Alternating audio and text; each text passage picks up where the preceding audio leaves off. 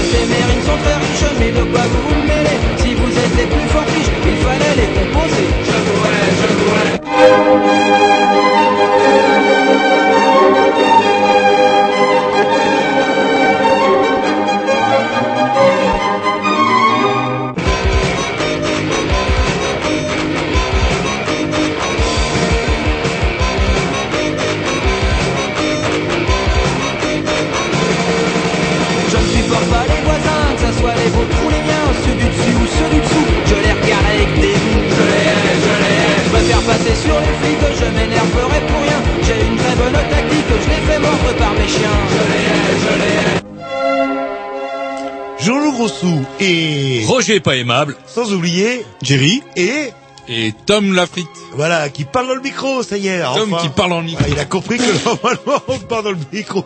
Alors que Roger, comment vous... Roger, oui, euh, oula, Roger, vous avez. Non, pas aimable. euh, Ouais, vous, lui, il me fait peur, il me fait peur. Vous regardez pas comme ça, Roger, vous faites peur. Vous écoutez les Grey News si on est lundi.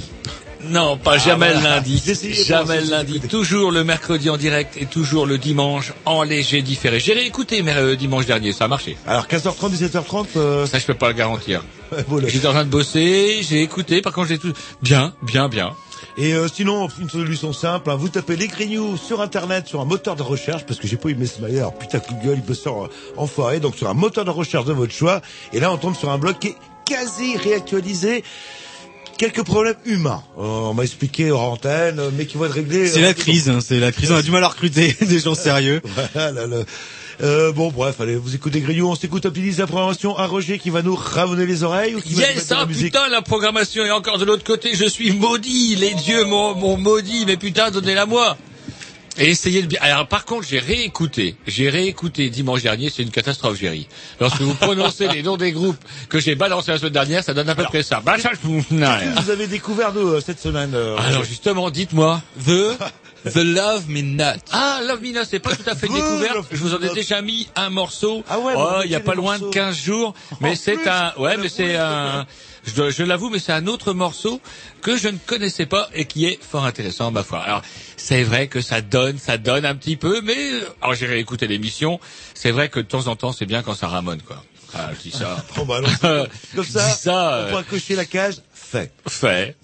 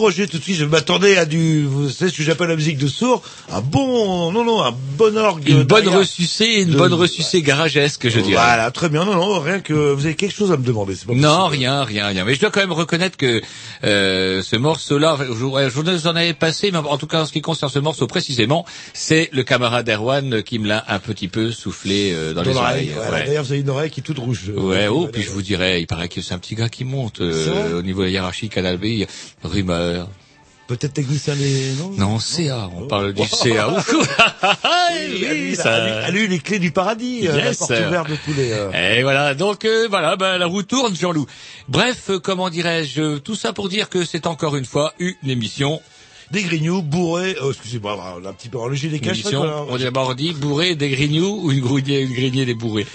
Bref, une émission bourrée puisque nous recevrons monsieur, dans un premier temps, monsieur David Frein, euh, qui représentera la Fédération des petits lieux de spectacle, où je vous disais, Jean-Loup, avec la réforme de, comment vous savez, la, la, la suppression de la taxe professionnelle, etc., vous allez voir qu'avec les baisses drastiques dans les budgets des conseils municipaux, régionaux euh, et départementaux, il va y avoir, les affaires vont reprendre et on n'a pas entendre fini de voir du monde euh, couigner pour une euh, fin de, comment dirais-je, subvention. C'est excellent pour le fonds de commerce, par contre. Vive la Ah, crise. bah là, ça, c'est nous, clair. grignoux, on est, on se gave, là. Voilà, et donc c'est le tour cette fois-ci de la Fédération des petits lieux de spectacle euh, à qui il arrive tout un tas de misère et puis euh, bah, monsieur David Frein viendra nous en parler tout à l'heure en tout cas par téléphone. Et dans une deuxième partie de l'émission, on accueillera euh, Fred Premel, euh, qui est une, société de production dans le cinéma. On est compte tout de suite, hein, ouais. Eh, Roger, je sens qu'il a Non non parce que ouais puis les Grignoux c'est réactivité en ce moment Voilà, c'est c'est- Istanbul. C'est travelling et puis bah, justement ça nous est un monde qu'on ne connaît pas forcément, forcément et savoir comment ça se passe? Est-ce que les gens sont si amis que ça? Vous savez, dans la musique, tout le monde fait la bise, tout le monde se connaît, tout le monde est copain. Euh, et est-ce que c'est comme ça dans le et cinéma? surtout est-ce que les filles ont tous des euh, Et voilà. Et est-ce que c'est facile de produire? Qu'est-ce que c'est qu'un producteur? Bon, bref, tout ça, ce sera en deuxième partie de l'émission. Yes. Vous saurez tout là-dessus. Un petit la programmation petit Ouais, Tom. Ah, ça va être bien, Tom. Alors, Tom. est-ce que ça ça ça envoie un peu quand même ou euh, Euh, non, ça va pas trop envoyer. Hein. Euh, je suis pas du genre. ah ça, je suis pas du genre à envoyer. Ah bah c'est maman qui doit être contente. Fais the very best. Ah ouais, non, elle vous l'avez déjà passé euh, la semaine Non, dernière. c'est un autre morceau. c'est C'est pas vrai. Ah, sinon, on en Eh, passe un tour autre. chuinté, tour chuinté, c'est à Jean-Loup et puis c'est J'en tout. ai d'autres, j'en ai C'est d'autres. à Jean-Loup. On en passe un autre, sinon. Non, c'est non, mais moi je mets que les morceaux inédits. Non, non, et Géry, le Géry le confirme, c'est un chuinté. C'est un chuinté. Non, Dans non, ce cas-là, la règle est claire. Non, C'est non, au non. suivant de mettre son morceau. C'est donc C'est le morceau histoire de à Jean-Loup. Jean-Loup, vous deviez nous mettre quoi Non, bah, Jean-Loup, c'est pas Non, non, c'est un chuinté, Non, je désolé. pas. Bon, bah, allez-y, mettez-nous, euh. Putain. Allez, voterez-vous sur le code, euh, comment avait- pisser sur les lois, il en restera toujours quelque chose. C'est la tyrannie, Jean-Loup, Et la c'est vrai, il y a- tyrannie il qui y a va au moins découler. 15 jours, j'avais pas entendu les C'est un. Ah, putain. C'est pas vrai. Ah, tiens, je vais, je Bah, allez, allez-y, moi. j'ai enlevé mon casque, moi. jiwe kagendo kokongola kokongola swite kokongola kokongola jiwe kagendo kokongola kokongola swite kokongola kokongola jiwe kampopo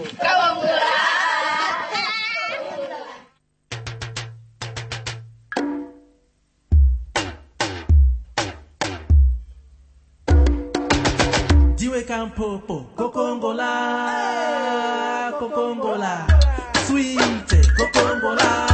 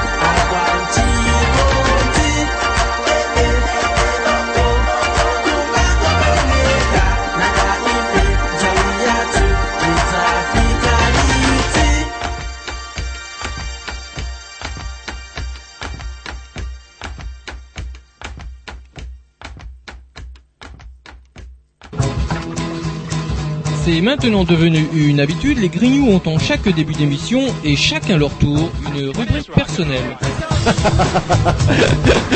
C'est ça en fait, tu vois le truc. C'est ça Philou, t'as tout compris, c'est un petit peu entre le clin d'œil, le coup de gueule du moment, mais aussi le détail de la vie trépidante d'un Grignou. C'est ça en fait, tu vois le truc. Maintenant, le problème va être de savoir qui a l'honneur d'ouvrir le micro aujourd'hui. Et ça, euh, c'est pas facile. Attendez, attends, attends, tu me laisses parler, tu me laisses Ah, parler. il est en train de me tirer par la violence, Ah, c'est ça. C'est ça en fait, tu vois le truc. Et oui, c'est ça la rubrique perso. Et ce soir, on va commencer avec la rubrique à Roger. Ouais, hey Toujours lui. C'est toujours lui euh. On avait dit qu'on faisait ça par ordre alphabétique. euh. Ah merde, je sais pas dans quel sens ils le font. Bon, allez-y, Roger, puisque... vous êtes bien bon. Vous êtes bien bon. Tiens, Braise Echo. Vous savez quoi? Je suis en train de lire West France en ce moment. Parfois, vous voyez, quand vous voyez le poids d'un West France et quand vous voyez ce que j'en retire sur une semaine, ça, ça laisse un peu. euh, Vous l'avez gratuit. si vous Ouais, West en ce moment, je l'ai gratuit, Ah, ouais. voilà. Echo, les chats photos. Alors les chats photos, c'est qui les chats photos Les Maurice, c'est ça, Ah, là, les chats Ah photos. oui, les c'est dans Maurice. le Côte d'Armor, ça. Ouais, Côte d'Armor, ça parlera peut-être pas beaucoup au Rennais. Bref, moi, c'est une boîte que je connais parce que dans les Côtes d'Armor, c'était une des rares usines euh, qu'il y avait sur euh, autour du site de Saint-Brieuc, plus exactement Ploufragan. Et ça Il faisait des bons chauffe-eau. hein. Oh là. Ouais, c'est autre des- chose que des- chauffe-eau roumain. là. Voilà, des potes que je connaissais qui y bossaient. Et finalement, à force d'être achetés, revendus, rachetés, revendus, rachetés, revendus, bref, ça finit par être vendu tout cru et c'est carrément fini. Et il y a tout, je sais pas, j'ai un peu tiqué parce que voilà ce qu'on nous dit.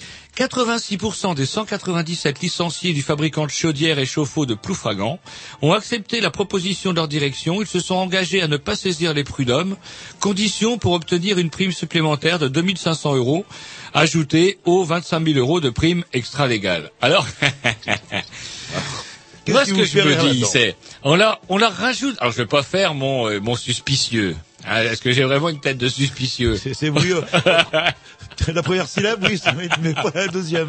Bref, je n'ai pas une tête de suspicieux, mais je reste quand même quoi quand je vois qu'on, ça quand même, ça, ça ressemble un peu à, à du chantage ou à de l'achat, non?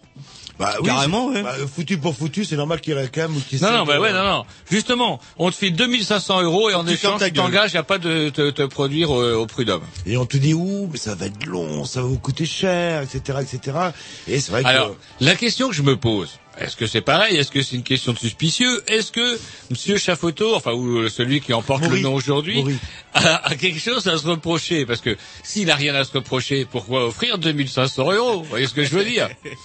Et les gens, les pauvres gens acceptent les 2500 euros en plus de leurs 25 000 euros. Voilà, ben voilà, pour 27 500 euros net. Voilà, et ça, voilà. ils vont acheter quoi avec ça? Un bar. Bar Ils vont boire, ils vont Ça, ruiner. que- Ça va se finir, cette histoire-là. Merci, monsieur Chafoto. Merci. Et ça va peut-être mal se finir. Il y a la misère, mon Dieu. Et ça va peut-être mal se finir. Il y a un truc, euh, allez, comment dirais-je, qui m'a euh, assez interloqué dans un salon.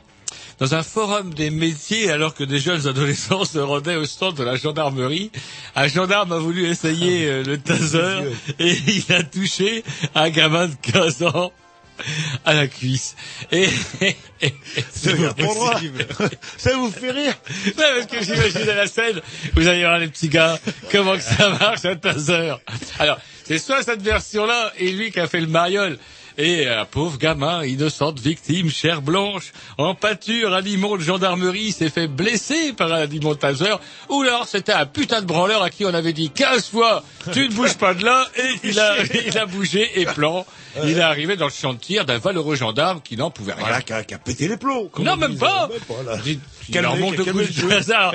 Je sais pas sur quoi il visait. Est-ce qu'il avait prévu que, comment dirais-je, ça démarre C'est Luchatel qui avait prévu aussi pour calmer un petit peu le jeu aussi chez les enseignants là qui sont en droit de retrait et voire en grève depuis. Le taser? Euh, oui, euh, le Non. droit du. oui, les enseignants pourraient porter le taser. Euh, Ah, pour- ah, Ah, éventuellement. bah, de toute euh, façon, c'est bien. À 15 ans, c'est soit la garde à vue de 9 heures en pyjama, le taser. Il est peut-être temps de revenir des valeurs. des Eh ben justement, on y revient parce que comment il y a un article tiens où on dit le malaise grandit sur la banalisation de la garde à vue. Alors la garde à vue, faut quand même savoir que la garde à vue, les résultats chiffrés, Eh ben, les flics font leur euh, boulot, moi je peux vous dire. La garde à vue donc, 900 000. permet aux policiers de garder toute personne pendant une durée de 48 heures pour des affaires de droit commun. Le chiffre officiel est de 577 816 gardes à vue en 2008, une augmentation de 35% par rapport à 2003. Oui, mais Cependant, il faut y 2009? ajouter, attendez, il faut y ajouter les gardes à vue pour infraction routière, toujours comptés à part, et le chiffre global annuel serait donc autour de 800 000 actuellement. Sachant que nous sommes, allez, on va dire 800 000, allez, j'arrondis au million, on se la fait à la, Non, on se la fait à la nanar. Les chiffres 2009, c'est 900 000 en fait. Euh, Déjà. Ça explose parce que là, vos, vos Donc du sont coup, bah voilà où je voulais en venir. On arrive à grosso modo. Euh, alors quel rapport? Ça Un fait habitant- 60 millions d'habitants, 1 million d'habitants contrôlés par an, ça fait quoi? Un habitant sur Ah, sur- 60, un habitant sur 60 qui euh, qui va Oui, voilà, oui. en garde à vue, c'est quand même euh, c'est quand même euh, Nous vivons dans un pays dangereux. par an, par an. Par an, Ah, nous il y en a qui vont plusieurs, plusieurs fois. selon la Certes, cadence. certes, il y a des habitués, mais quand même, ça veut dire que tout le monde vient- va, va y avoir le droit. Et euh, c'est rigolo parce que, tiens, je parlais encore de l'effet boomerang de Sarko. Sarko, il veut des chiffres, des chiffres, des chiffres, des chiffres. Donc les flics, ils font du chiffre. Et pour la moindre connerie, vous élevez le ton, vous vous, vous faites crisser vos pneus, par exemple, Tom, quand vous venez à la radio. Eh ben, pan, garde à vue.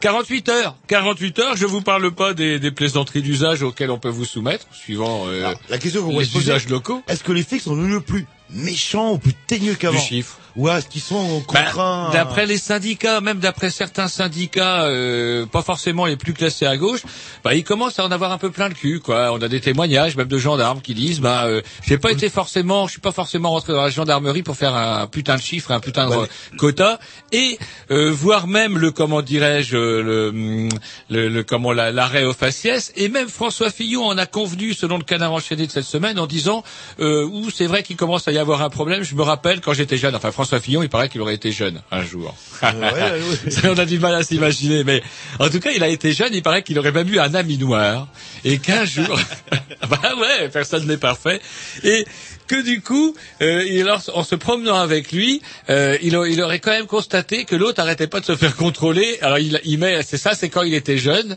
et euh, 20 ans plus tard, il dit, ben c'est vrai, ou 30 ou 40 ans plus tard, c'est vrai, on fait chier les jeunes blacks dans notre pays. Bah, vous vous avez pas entendu parler aussi de la compagnie de CRS euh, qui était stationnée, Ah, je sais plus, à Bordeaux. Pas fait assez de chiffres? Oui, alors vous avez pas foutu assez de...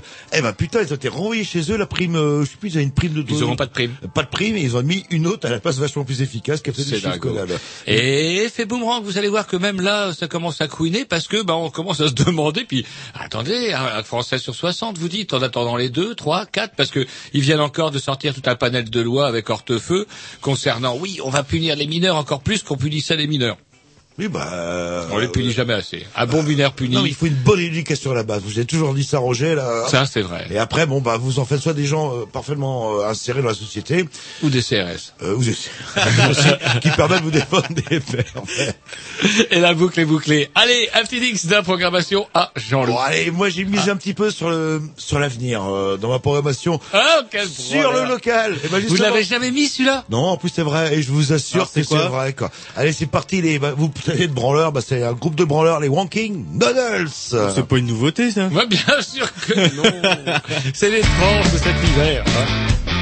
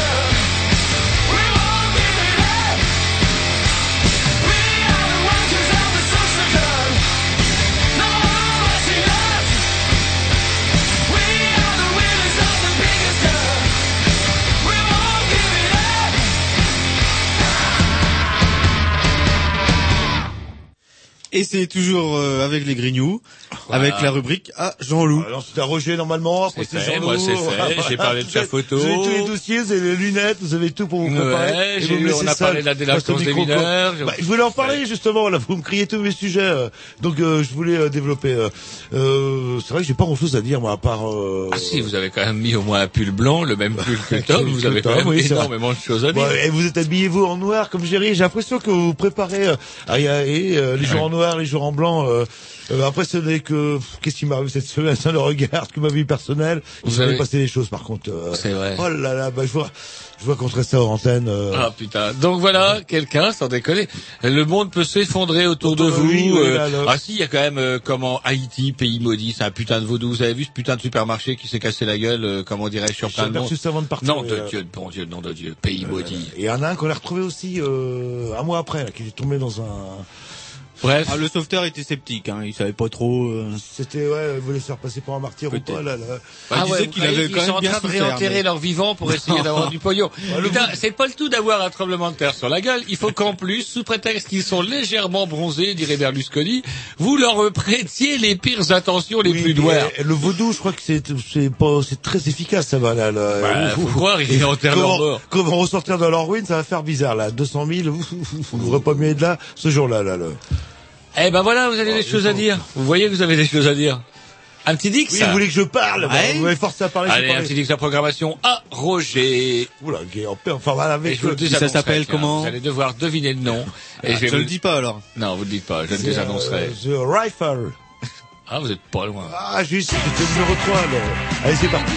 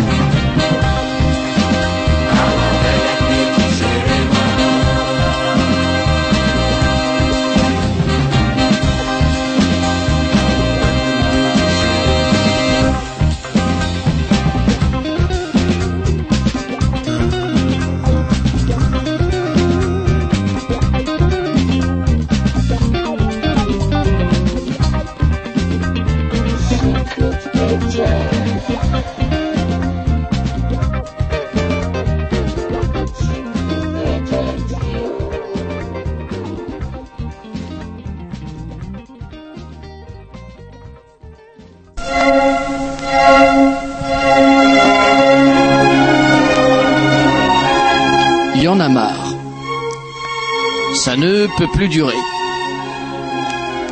À force de dépasser les limites, je vais sortir de mes gonds. C'est la goutte d'eau qui met le feu aux poudres. Moi je dis mes couilles, merde, saloperie de nom de Dieu de bordel à cul, chérie de putain d'enculé de mes deux. Chronique coup de gueule. Bonjour, bonjour. On reçoit ce soir pour la chronique coup de gueule monsieur David Frein. Bonjour. Bonjour. Oui. Euh, Est-ce qu'il y a moyen de mettre un petit peu plus de, de retour Oui, bien sûr, il, y a- il suffit de le demander gentiment. moyen. Et donc, euh, du coup, euh, bah, je vous ai croisé, tiens, lundi dans les, euh, dans les, comment dirais-je, dans les studios de, de Canal B. Euh, comment, euh, parce que vous aviez euh, pas des vraiment des bonnes nouvelles à, à, à annoncer, à savoir que euh, bah, la, la valse des, comment dirais-je, des subventions en baisse avait commencé en, en, en cas, en ce qui vous concernait. C'est bien ça? Eh ben, c'est exactement ça. En fait, euh, en ce qui nous concerne, donc la Fédération des petits lieux de spectacle, c'est une décision euh, purement municipale qui a été décidée euh, il y a quelque temps. Et donc, euh, plus de subventions, donc plus de plus de concerts dans les bars pour nous, et licenciement de la coordinatrice, etc. Voilà, la bonne nouvelle en question. D'accord. Et donc vous, vous êtes la, vous représentez la fédération des petits lieux de spectacle, c'est bien ça? C'est bien ça. Donc, c'est une, une association de, de patrons de bars-concerts en fait, qui existe depuis 2003 et qui depuis 2005 organisait régulièrement des concerts euh, donc à Rennes et dans le département également. En fait. Et là, donc du coup, du jour au lendemain, cric-crac. Alors, vous aviez une réunion importante, euh, vous me disiez lundi soir. Alors on a eu une assemblée générale donc euh, de, euh, de tous les adhérents de la fédération des petits lieux de spectacle lundi après-midi, ouais. Et donc euh, voilà, donc le licenciement a été décidé de la coordinatrice puisque faute de budget, comme je le disais avant, on peut on peut plus euh, on peut plus payer quelqu'un. Et euh, l'asso elle existe encore, mais donc c'est un peu c'est un peu une coquille vide maintenant, c'est-à-dire que plus d'argent pour faire les spectacles et en fait la la décision, elle est purement municipale. Elle a été décidée. euh, on- en fait, concrètement, on nous a proposé, je cite les élus rennais, de nous réorienter. Donc déjà, ça c'était assez bizarre. En fait, on est on est à la limite de l'instrumentalisation. Nous, on faisait des concerts, dans euh, voilà, des spectacles dans les bars. On, re- on rémunérait légalement tous les artistes, tous les techniciens, ce qui est dans les bars pas évident parce que ben, Ça coûte très cher, non, quand on veut euh, jouer le jeu, c'est-à-dire déclarer euh, tout le monde Évidemment, ça coûte très cher. D'où euh, donc c'est pour ça que je pense que euh, que cette association était euh, était très utile et euh, voilà, on a fait 350 groupes depuis 2005. Donc c'est ça représente un voilà un, vrai budget, c'est vrai. Mais euh, les vraies raisons en fait de cette de cet arrêt sont assez euh, assez sombres puisque nous on nous a proposé concrètement de faire autre chose que des concerts dans les bars, ce qui pour une fédération de petits lieux est assez assez comment dirais-je assez euh, on va pas utiliser le mot stupide aussi un peu C'est sûr, on peut le dire. Le... Qu'est-ce que vous proposez à la place alors? Là, Liberté? c'est là que ça devient drôle hein. c'est c'est là que ça devient drôle on nous a proposé euh, de créer un site un- internet qui recenserait tous les euh, tous les comment toutes les manifestations qui ont lieu dans les bars donc euh, Ah ben voilà, ça c'est original, ça. ça c'est quand même sacrément original puis j'ai envie de dire c'est super important parce que ça ça n'existe pas du tout hein. Oui, personne Bah, n'y a bien pensé, personne n'y a pensé C'est une bonne idée, ça.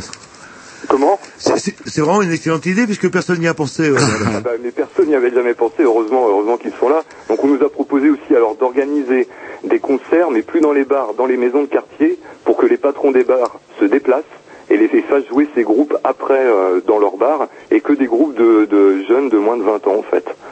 Donc c'est une autre proposition qu'on a refusée. Et la troisième proposition était d'obliger les grands festivals rennais à travailler avec nous, mais sans augmenter leurs leur, subventions. Donc euh, vous imaginez un petit peu l'ambiance euh, que voilà. Donc euh, c'est les trois propositions. Donc donc voilà. Et donc, ah, pour revenir un petit peu sur l'historique, à l'origine, vous occupiez de programmer des groupes dans des lieux, euh, des petits bars, etc., qui n'avaient pas forcément euh, les moyens de, de déclarer légalement les différents intervenants, et les subventions vous permettaient de, de gérer un petit peu tout ça. C'était ça, en fait, à l'origine, l'idée. C'était exactement ça. Donc euh, il y, a, y a les lieux, y a concrètement, ça a été créé en 2003 par euh, par euh, Bruno du Mondo Bizarro notamment, avec à l'époque Polo du De Jazet et Bruno du Sablier. Et donc petit à petit, donc d'autres bars, voilà, la vie des bars, il y en a qui ferment, d'autres qui ouvrent, etc. Nous ont rejoints. Et puis euh, on organisait donc une fois par mois. Au, départ, ça a été créé avec la nuit des quatre jeudis en fait. On a commencé à avoir une activité vu qu'à l'époque les CRS euh, de, de Madame Malgorn euh, bastonnaient avec les étudiants, donc la ville a créé la nuit des quatre jeudis et nous a proposé d'occuper un, un de ces jeudis. Ça a démarré comme ça en fait. Et donc tout a été fait depuis le départ évidemment. Euh, voilà, l'intérêt c'est d'être vraiment dans la légalité la plus totale, c'est-à-dire que voilà les artistes, les techniciens sont accueillis, sont payés, donc sont euh, reconnus en tant, en tant qu'artistes. Et la municipalité était euh, a été la première, et c'est une première en France, une, une municipalité qui soutenait une telle association en fait. Hmm. Mais la nuit des quatre jeudis, ça existe toujours, non? Oui, oui, ça existe toujours. Alors, ils auront, nous, nous, on n'existe plus. Hein. Nous, on a été remplacé par la Nuit des Arts. Je crois c'est des choses qui se passent à l'opéra, euh, au TNB, etc. Ah ben voilà, des arts beaucoup plus populaires. Peut-être que vous n'étiez plus devenu assez populaire, peut-être. En fait, on nous reproche notre. Alors, il y a, il y a plusieurs choses. Il y en a une qui est, qui est particulièrement drôle. On nous a reproché l'âge trop vieux de notre public. ça c'est pour nous qui disent ça Mais écoutez, je me demande, je me demande, parce que c'était au-dessus de 25 ans, donc on est quand même pas mal de vieux, hein, je pense. Donc c'est un élu. Alors l'élu, il est, à- il est élu à la jeunesse. hein, je, je veux bien, je bien comprendre. Mais enfin, il n'y a pas que des jeunes euh, à ce point-là à Rennes non plus. Je crois qu'au-dessus de 25 ans, on n'est pas quand même vieux. Donc on nous a reproché ça, puis notre manque d'attractivité, c'est-à-dire que on- la politique municipale actuellement est dans le rayonnement, et donc nous, on n'était sans doute pas assez rayonnant, quoi.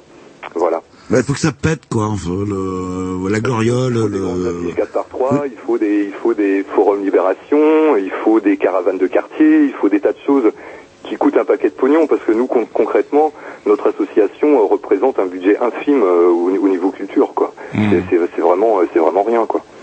Voilà.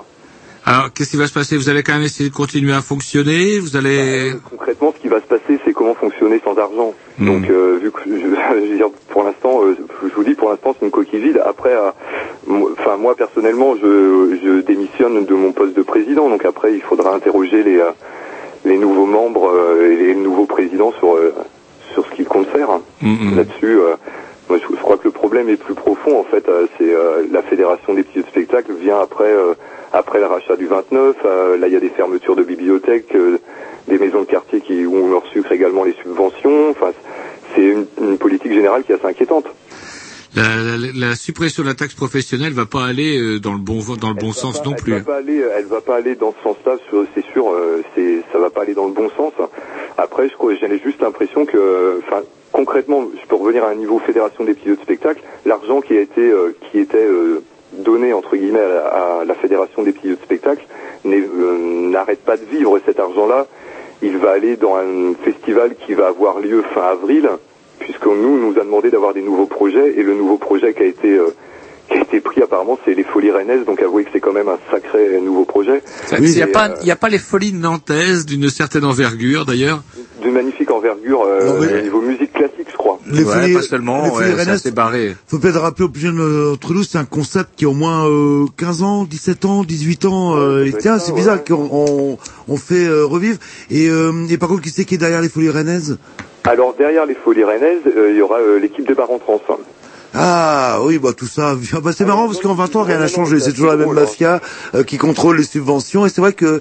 Ah, euh, vous avez dit Mafia, excellent.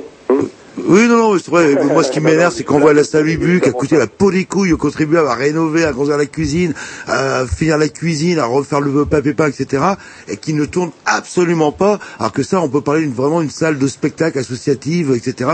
Et qu'ils auraient, euh, bon, vieux discours d'il y a 20 ans, mais après, bon, qu'est-ce que vous voulez, les, les gens sont là, hein, et apparemment, malgré tout ce qu'ils se mettent dans le nez et dans le gosier, ils, ils ont une résistance euh, incroyable, quoi, incroyable. Une résistance incroyable. Et par exemple, quand ils vont plus être là, euh, à force de tout centraliser, ben, pouf, il de plus rien à avoir du tout aussi. C'est un peu Voilà, comme les, dictateurs, euh, quand ils meurent, euh, s'ils n'ont pas produit leur descendance, et ben, tout s'écroule après eux. C'est ce qui est un peu dommage peut-être pour, le, pour un certain nombre d'ambiances. Enfin, petit avis est au passage. Ce qui est encore plus drôle en fait dans l'histoire, c'est qu'il y, a- il y a quelques années, nous en fait, les, les élus rennais étaient venus nous voir pour nous demander de reprendre les bars en trans. Nous, on avait quand même eu la décence de refuser quoi. Mais donc c'est quand même assez drôle, ça donne un- vraiment une image de de, la, de de cette équipe municipale quoi. Ouais, puis bah rentrant, ce qui me fait rire, c'est que souvent quand on voit les lieux qui ne font rien, mais rien, rien, rien d'année, qui font du pognon pendant trois jours. Peut-être euh, votre le- défaut, c'était. Est-ce que vous connaissiez, est-ce que vous connaissez au moins le nom du nouveau maire? Ah bah écoutez, Monsieur Delaveau qui Ah bah bien, son- pourtant. son amour de Rennes, mais putain, moi j'ai un peu les boules parce que s'il aime, s'il aime Rennes autant qu'il a aimé Saint-Jacques. Bah, c'est ce qu'on a coutume de dire, effectivement. S'il fait de Rennes, euh, comment, sach- enfin, Edmond avait quand même un peu commencé dans la bétonisation, euh, comment dirais-je. Edmond, euh, Edmond avait bien commencé, mais là, il a, il- c'est vrai qu'il a son poulain, en tout cas, euh, à prendre l'avance, quoi. Ouais, il va encore plus vite. en. Stalingradville, ça Ce qui faisait aussi, euh, enfin sans parler de l'architecture, euh, ce qui faisait aussi le- l'intérêt, le, la notoriété de Rennes, c'est justement ces pieux spectacles, cette, euh, euh, toute cette effervescence qu'on peut dire aujourd'hui est très artificielle, parce que sortie des trans, c'est deux, deux ou trois événements euh, dans l'année, euh, bon, il n'y a plus rien, il n'y a plus rien spontané. Il reste combien de lieux de spectacle officiels à Rennes aujourd'hui recensés? Officiel, officiel, avec les licences de spectacle, il en reste vraiment pas beaucoup, c'est sûr. C'est sûr, euh, je les ai pas comptés, mais... Euh, bah, Sur le doigt d'une main, peut-être, maximum. Hein. Ouais, une main, ouais. Ouais, ouais, une main. Une main Encore si vous êtes menuisier, euh, mais pas loin, quoi. Oui, bah, alors qu'il y a dix ans, bah, là, c'était euh, sur les doigts de plusieurs mains. Peut-être qu'on pouvait compter ces fameux lieux. Et puis, bon, bah, c'est vrai que c'est un petit peu, un petit peu bizarre. Et moi, ce que j'ai toujours dit, c'est que pendant que il y a ces fameux lieux, pendant qu'il se passe quelque chose dans ces petits bars, etc., au moins, les branlards, ils font pas les cons, euh, au centre-ville et, euh, et en multipliant tout ça. Il n'y a pas que le jeudi soir, il y a le lundi, le mardi, le mercredi et tout le. Bon, attendez, le ils vont de quand même pas sortir tous les soirs foutre la merde. Bah, bordel. le jeudi, ils peuvent foutre la Attends, merde. quand est-ce qu'ils quand est-ce qu'ils bossent euh, Il y a bien des jours où il doit y avoir des interros ou des choses comme ça quand même, Jean-Loup. Non, le lundi soir, ça doit être calme. Ah bah j'espère. Non, non, mais c'est, assez bizarre en fait. Enfin, voilà, c'est la continuité de la politique d'Edmond Hervé en fait. Donc, euh, donc on n'est pas surpris, mais ça va un peu vite, quoi. Ok. Et donc, euh, vous êtes pas très optimiste, apparemment? Si, si, moi je suis optimiste parce qu'on, enfin voilà, vous on- démissionnez Il y a d'autres associations, on va pas s'empêcher de faire les choses et il faut, il faut continuer. Et puis, euh, et puis euh, après, euh, pff, la vie, je sais que la vie continue. Donc euh, voilà, il faut, il faut pas être forcément pessimiste. Et vous restez membre de l'association quand même Comment? Vous restez membre de la structure de l'association Non, moi je vais partir, moi. Non, non. Ah ouais. Ouais, ouais, non, je crois qu'il est... Je vais laisser les, les vautours faire le travail, euh, voilà. Ça a été, ça a peut-être été chaud alors à la rupture, non? Bah chaud, euh, disons que voilà, on est on n'est pas tous d'accord, donc Ah. euh, voilà, évident de travailler avec des commerçants tout le temps non plus, donc euh, moi-même n'étant Bah, pas les commerçant, pauvres, les pauvres. pas- Mais en tout cas, pour, pour les gens que ça intéresse, il y a, il y a une pétition qui, qui vient d'être mise en ligne, qui s'appelle Rennes Ville Rock Dernier Appel. Donc il y a un appel de citoyens, euh, voilà, qui, qui, enfin, vous lirez. le- je peux vous donner l'adresse si vous voulez. Ah oui, bien sûr, oui, on va la prendre. C'est sur le, alors vous tapez 6261.lapétition.be. Alors attendez, attendez, vous pouvez Ah ouais, recommencer c'est compliqué. Hein. 6261. Ouais. Point, la pétition, tout attaché, point BE. Et c'est euh, Rennes euh, Villerock point d'interrogation C'est ça. Rennes Ville Rock, euh, dernier appel, point d'interrogation. Ouais, non, mais c'est vrai que et il devrait se méfier aussi parce qu'on peut vivre sur une répute euh, pendant 5 ans, pendant 10 ans, pendant 15 et puis après bon bah bah après euh, Bah, disons qu'ils se gênent pas en fait de vivre justement sur cette réputation puisque euh, on entend sans cesse que la scène rennaise euh, bouillonne, euh, bouillonne, mais je sais pas si, si elle bouillonne tant que ça, il faut donner, euh, il faut que les petits lieux. Bah, pourrait Ah, pour que beaucoup ça bouillonne, quoi. faut que la, la, la scène vibrionne au moins. puis jouer Voilà. quelque part quoi, tout simplement quoi. Bah ouais.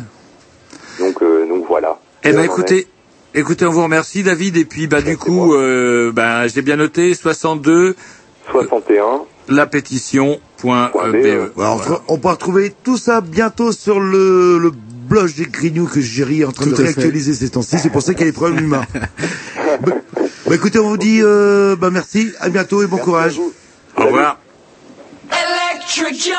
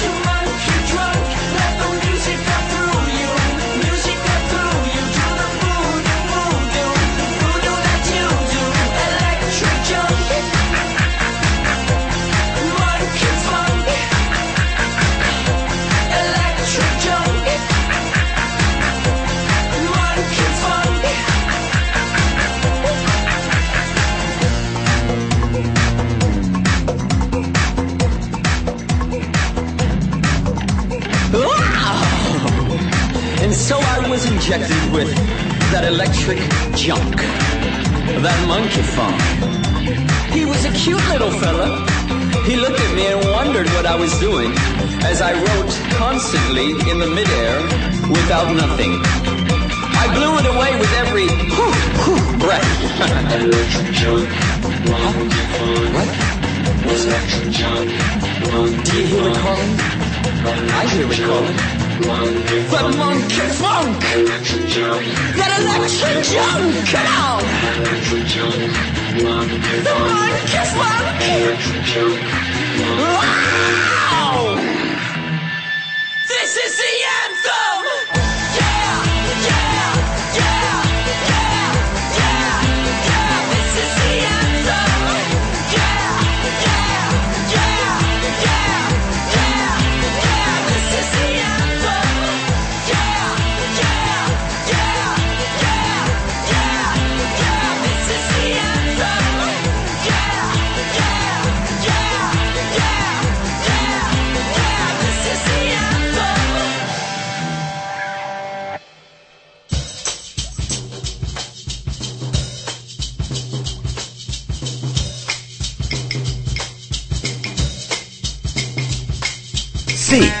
C-A-N-A-L-G. Ah, il s'est trompé, c'est Kirby.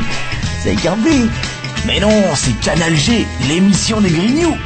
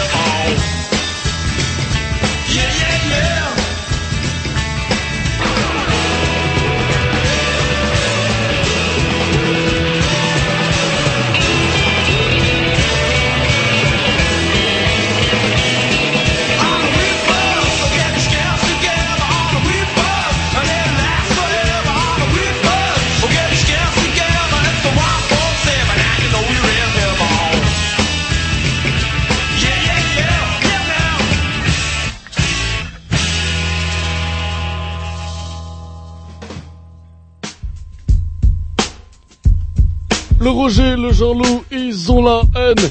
Des mecs du showbiz qui manipulent la scène. Des fonds, redéfont les stars à coups de dollars. Alors qu'il y a des mannequins chiants en a marre. Écoute, écoute, écoute les grignoux. Écoute, écoute, écoute les grignoux. Oh, Yo, Aziva. Un Roger est dans la place. Un Jean-Loup est dans la place. Oh, Ouais. Et c'est la séquence euh, le showbiz, on n'aime pas ça. Ah, showbiz, on n'aime pas ça, ça dépend lequel. ça. Il y a du showbiz sympathique. euh, et Ah, le- l'autre, je le vois, il va y avoir des tickets gratuits. Ah, ça se trouve. Et il y a peut-être du showbiz sympathique dans le cinéma. Et c'est vrai qu'on s'était dit, comme c'était euh, la semaine de travelling, pourquoi pas en savoir un petit peu plus sur ce monde qui nous est un petit peu inconnu, le monde du cinéma. Et euh, bah, c'est pour ça qu'on a invité ce soir euh, Fred Premel. Vous nous entendez?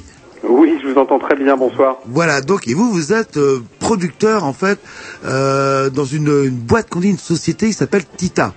Tita Production. Et voilà, et euh, on vous appelle voilà parce que vous êtes euh, basé à Marseille. Absolument. Voilà, il fait quel temps là-bas? Là, il fait, il fait chaud, hein, c'est normal. Il fait jour tout le temps, il pleut jamais, il n'y a pas de neige. non, c'est pas vrai, ça caille, il y a du Mistral, c'est, il fait à peu près moins 15 degrés. Et, euh, et puis je pense qu'en Bretagne, il fait un petit peu plus doux là en ce moment justement. Bah, il pleut, là. Il Non, pleut. il neigeote, il neigeote. Donc, euh, bah, Ah, justement, mais parce que. l'OM a gagné. hein. Comme, comme quand l'OM gagne, ça va toujours mieux de toute façon ici. Ouais, il paraît qu'ils ont gagné. Il est temps, depuis le temps qu'on en parle, est-ce qu'ils vont finir par gagner quelque chose de valable? Depuis Tapi, vous avez gagné quelque chose à Marseille? Ah mais rien du tout, rien du tout. Ah, de toute façon, bah, il y a plus de pognon pour acheter les titres hein, maintenant, donc euh, c'est pour ça que c'est pour ça qu'il y en a pas sans doute. Non, mais apparemment ils vont disputer une finale là, donc. euh, Oh là, peut-être, finale de quoi Quelque chose. Coupe de la Ligue euh, ou Coupe de France, je sais plus, une des deux. euh, Géry, vous me confirmez ça Ah, je sais pas, je suis amateur, moi. j'ai- Ouais. Bref, euh, comment... On n'est pas parlé, on pourra peut-être euh, parler Pour de parler, mais est-ce que je peux poser une question, moi euh, Pourquoi Tita Production euh, Pourquoi D'abord parce qu'on aimait bien Jacques Tati et que c'était juste l'inverse pour pas être trop, être, être trop relou. Et puis c'est le surnom de la grand-mère de mon associé et comme il l'aime beaucoup, on, on lui a demandé, elle était d'accord et, et- et du coup la société s'appelle comme ça. Ah, c'est un joli nom. Voilà, et en plus, c'est elle qui a, chi- euh, qui a signé la caution, c'est pas ça Elle a mis tout le capital de départ, voilà, on l'a- on l'a plus revu après. Et donc, euh, c'est vrai qu'à l'origine, on veut, on devait euh, vous avoir euh, en direct, mais pour de sombres histoires, euh, de faire des économies, euh, euh, bon, on a préféré vous En avoir... fusillant la couche d'ozone et en accélérant le réchauffement climatique, vous a fait choisir l'avion. Oui, mais c'est pas cher. Qui vous fait arriver que demain, c'est bien ça? Exactement, exactement. Non, non, mais c'est c'est c'est vrai que Ryanair c'est pas cher parce que maintenant il y a des lignes Marseille-Rennes en avion. Hein. Il faut vraiment le savoir. Avis aux Marseillais, euh, les, les nombreux qui nous écoutent et aux Rennais, s'ils veulent prendre un peu de soleil, c'est vraiment facile, quoi. Hein. C'est euh, c'est ah, c'est peut-être pas Rennes, c'est Nantes, Nantes ou Brest. Ah, Nantes non, ou Brest. par contre, c'est plus en Bretagne, ça. C'est vous, ça devient compliqué. Non mais Brest, Brest, Brest, ça marche. Mais Ryanair, c'est pas la, la compagnie d'aviation où on vous fait payer lorsque vous allez pisser? Si si, c'est ça, c'est eux, exactement. Ah, on, est obligé d'acheter un ticket- on est obligé d'acheter un ticket de loto dans l'avion et tout ça, de jouer au jeu, euh, d'attendre son tour, c'est une catastrophe. Mais en une heure quand même, on est euh, voilà, on est on est en Provence quoi, donc c'est c'est c'est pas mal. C'est pas mal. c'est un peu ça le cinéma, euh, toujours du clinquant, clinquant, et puis en fait derrière, ça fait penser à des films très drôles justement, on voit des équipes fauchées qui tournent des films. Et donc, euh, bah, justement, bah, comme on est dans le contexte de travelling, euh, bah, on voulait en savoir un petit peu plus euh, sur le cinéma. Et justement, vous êtes producteur. Alors, c'est quoi juste le producteur C'est celui. alors, pour moi, le producteur, c'est celui qui a le cigare, euh, euh, les petites gonzesses, euh, le caviar et tout le tralala. C'est ça le boulot de producteur parce que ça a l'air dur. Les cigares coulent à flot, Jean-Loup, dans le cinéma, et les champagnes fument. Alors, c'est quoi la Quand je réalité fume en pas fait le- quand, je, quand je fume pas le cigare, je me fais des grosses sueurs, sueurs froides en général.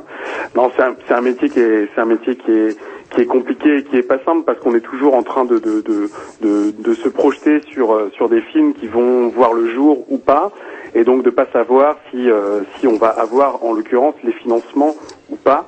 Donc euh, le cigare, il vient euh, peut-être un jour. Moi, j'en ai jamais fumé hein, jusque là. Donc C'est pas bon, un en plus. Cigario de temps en temps, mais mais vraiment, vraiment parce qu'on me l'a offert, quoi. Voilà, c'est tout. Euh, mais c'est vrai que non, non, il faut, il faut. bah, c'est compliqué, c'est de plus en plus compliqué. Hein, donc euh, comme un petit peu dans tous les secteurs et notamment dans les secteurs culturels, hein, je pense qu'on peut le dire. Donc euh, donc il faut quand même s'accrocher et, et- et- et le cigare, euh, voilà, aujourd'hui.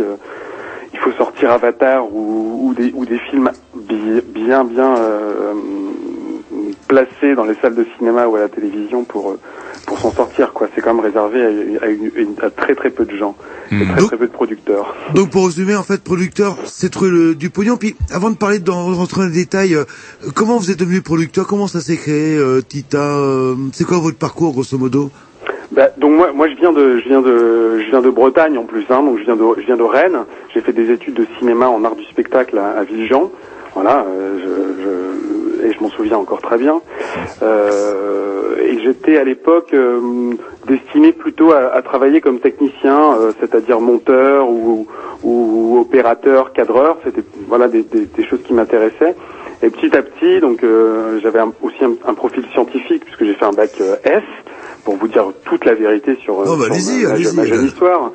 Et, euh, et, et petit à petit, je suis, je suis arrivé à devoir euh, plutôt me, me pencher sur les budgets des films, euh, sur les contrats euh, à signer avec les techniciens, avec les comédiens, etc., etc. Et de fil en aiguille, voilà, je suis arrivé vraiment du côté de la production et plus du tout sur le plateau de tournage. Et donc, je travaillais sur les sur des films de long métrage ou sur des téléfilms. Comme euh, comme technicien, mais du côté de la production. Et, euh, et la frustration est devenue grande à un certain moment de, de, de pas pouvoir participer ou à l'écriture du scénario et à ce qu'on appelle toute la partie de développement d'un- film, euh, qui est euh, donc ce suivi de scénario, la recherche des comédiens, euh, des lieux de tournage, des financements. Et la, deuxi- et la troisième partie, puisque donc il y a le développement, le tournage, et ensuite la post-production, la sortie du film, sa diffusion, donc vraiment d'accompagner le projet de A à Z. Et, et d'être juste au milieu, à un moment, ça m'a vraiment vraiment frustré de pas pouvoir suivre les films plus. Et c'est comme ça que j'ai eu envie de devenir producteur et de créer ma société de production pour euh, pouvoir mener un projet et le suivre du début à la fin, quoi. Mais Donc peut-être- de l'idée à la diffusion dans les salles de cinéma. Mais du coup aussi peut-être euh, une volonté de vouloir euh, choisir ce que vous aviez envie de, de produire fatalement. Oui, absolument. C'est vrai que euh, on est, on- à l'é- à l'époque, j'étais euh, intermittent du spectacle et, et c'est vrai qu'on on- on doit quand même euh, parfois courir après les heures, après les cachets, après voilà renouveler le statut comme on dit. Et, euh, et donc on, on- on- on doit faire un peu d'alimentaire, quoi, d'aller travailler sur des pubs, sur des sur des séries télé un peu moins intéressantes, etc. Et, euh, et puis bah, à un moment on se dit, enfin. En tout cas, pour moi, je- j'en ai eu l'occasion et l'opportunité de, de, de me dire euh, peut-être que c'est le moment de, de, de, de prendre le risque de, de créer ma structure et, et de, et de voir ce que ça donne, quoi. Et donc vous la créez en 2006 et euh, vous la créez pas toute seule la structure? Non, on est, on est, on est deux, on est deux associés euh, qui avons, qui avons créé la société, voilà, et qui avons partagé bah, les, les risques au début et qui suivons aujourd'hui des projets, euh, tous les projets qui sortent et qui sont produits par Tita Production. Et euh, donc c'était en 2006 tout ça? En 2006, ouais, ça va faire quatre ans. Donc on est, une, on est, une- on est très jeune, hein. on est une très jeune société, même si quatre ans c'est c'est beaucoup. On dit qu'à partir de trois ans, on, on sait si une société, elle est, une société de production est viable et si elle peut durer. Donc euh, je touche du bois, j'espère qu'on va pas être le contre-exemple. Trois ans, sept ans, c'est un peu comme dans les histoires d'amour, quoi. hein. C'est, on, on voit si ça marche et si on passe ces caps-là, ben on continue. Oui, oui, puis après euh, au au bout de 25 ans on fait chambre à part mais on reste ensemble. Quand Il y a même. beaucoup de, de, de nouvelles boîtes de production qui se lancent comme ça? Je pense qu'il y en a de moins en moins. Euh, c'est pour ça que très dernièrement, l'instance de, régulation qu'on appelle notre tutelle, qui est le Centre national du cinéma, le CNC, euh, a enlevé beaucoup de contraintes pour la création de sociétés de production, puisqu'avant il fallait un capital, à l'époque où moi je l'ai créé, il fallait un capital de départ, un capital financier de départ pour euh, pour rassurer en disant on est voilà on a on, a des capacités d'investissement etc etc on, se démerde pour pas que ça soit trop cher quand même hein, mais bon il y avait quand même des règles et ces règles aujourd'hui ont été carrément supprimées. Donc euh, vraiment pour donner un, un, sang nouveau et essayer de donner du sang neuf euh, euh, au cinéma. Donc sans doute que ça va ça va générer euh, euh, la création de, de, de nouvelles sociétés. On va on va voir. C'est très récent hein, c'était vraiment depuis le la, la dernier trimestre 2009 donc on va voir comment ça comment ça avance Bah, écoutez, je vous propose une petite, euh, une petite euh, pause musicale et puis ben on vous reprend tout de suite après. Programmation au, au petit, je crois. C'est ça, les petits? Ouais, bien sûr. Alors Euh, Brilliant Colors. Waouh, c'est vachement bien. C'est vous qui avez trouvé ça, Tom Ouais, Ah, c'est bah, un morceau court, donc faudra faire. euh, Très vite. Faudra faire À tout de suite. vite, Deux minutes. Vous n'aurez pas le temps d'aller pisser. Pissez-vous.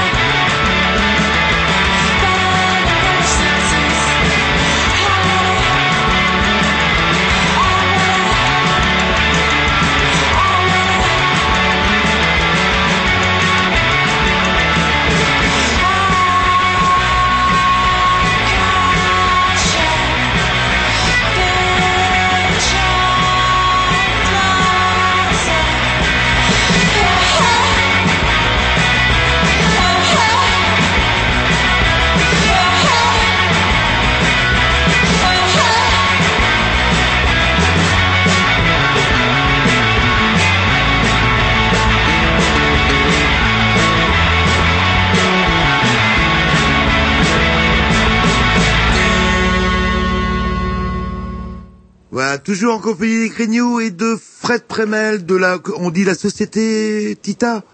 C'est ça, la société, la société. La boîte Alors, de prod, on dit, hein, de manière un peu, voilà, un petit peu, euh, un petit peu plus simple. Alors qu'on vient de s'écouter quoi C'était quoi ce qu'on vient de s'écouter? C'était brillante, comme euh, brillant. Ouais. Et Color. colors.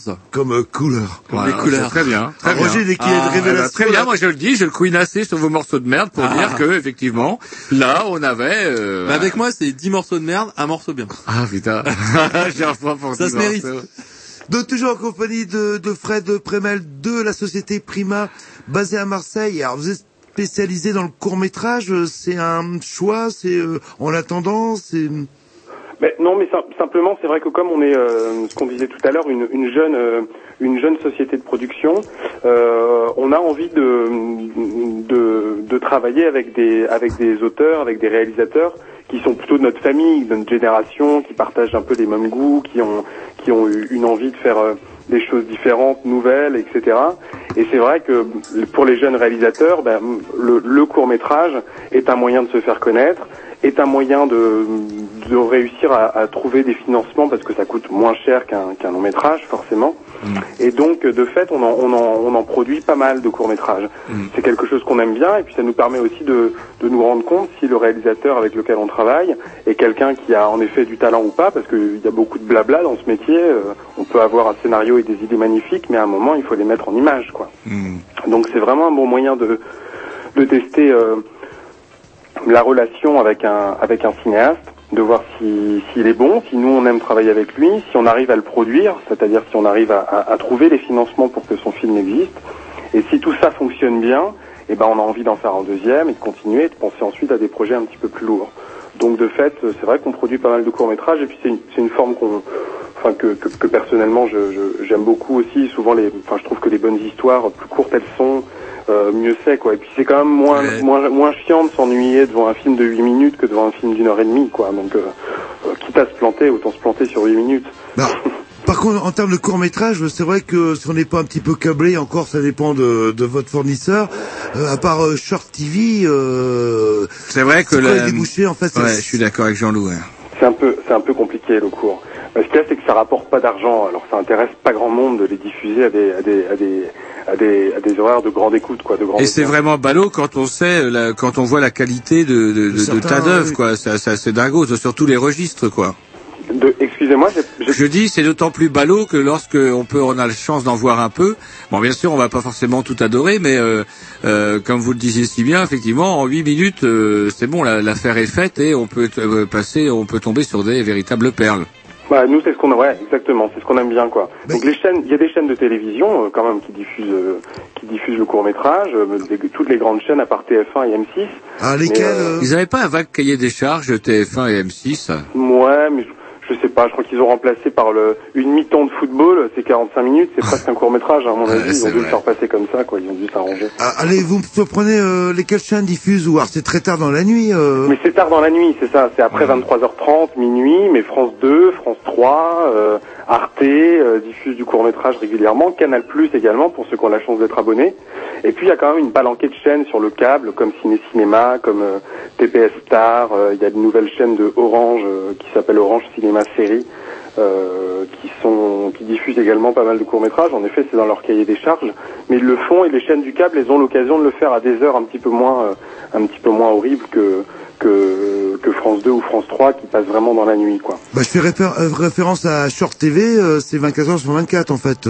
Absolument. Mais c'est une chaîne, c'est une chaîne qui, a vraiment rentré dans ce créneau-là, Short TV, sauf que peu de gens l'ont, Mais malheureusement. ouais, ils sont pas sur le, le bouquet, vous savez, le bouquet qu'on peut avoir avec le satellite, ils ne sont que que- qu'avec le câble. Exactement, exactement. Et c'est vraiment plus- ballot parce que, euh, ouais, moi je suis, je suis fan de court métrage, et ben Tintin et Milou. Et euh, ce qui est intéressant, c'est aussi bien euh, les dessins animés, etc. Et on parlait de court métrage, il y a eu quand même, euh, je pense, des réalisateurs célèbres qui qui sont issus de ça, non? Oui. Ah ben quasiment, quasiment tous les tous les réalisateurs sont passés par le court métrage. Hein. On dit passer par le court parce que c'est vrai qu'ils reviennent ils reviennent rarement au court métrage, mais euh, mais Jean-Pierre Jeunet, euh, Spielberg, Kubrick même se sont fait au départ connaître par leur court métrage quoi. Donc c'est euh, une étape obligée quelque part. euh, Quasiment, c'est-à-dire qu'ils ont ou fait une école de cinéma et dans leurs écoles de cinéma, on leur demandait de faire en fin d'études euh, un film court pour euh, pour mon- pour voir leur euh, voilà ce qui ce qui ce qui valait en termes de en termes de mise en scène. Ou bien on leur a ils, ils ont pris une caméra tout seuls, ils se sont démerdés pour pour réaliser leur premier film.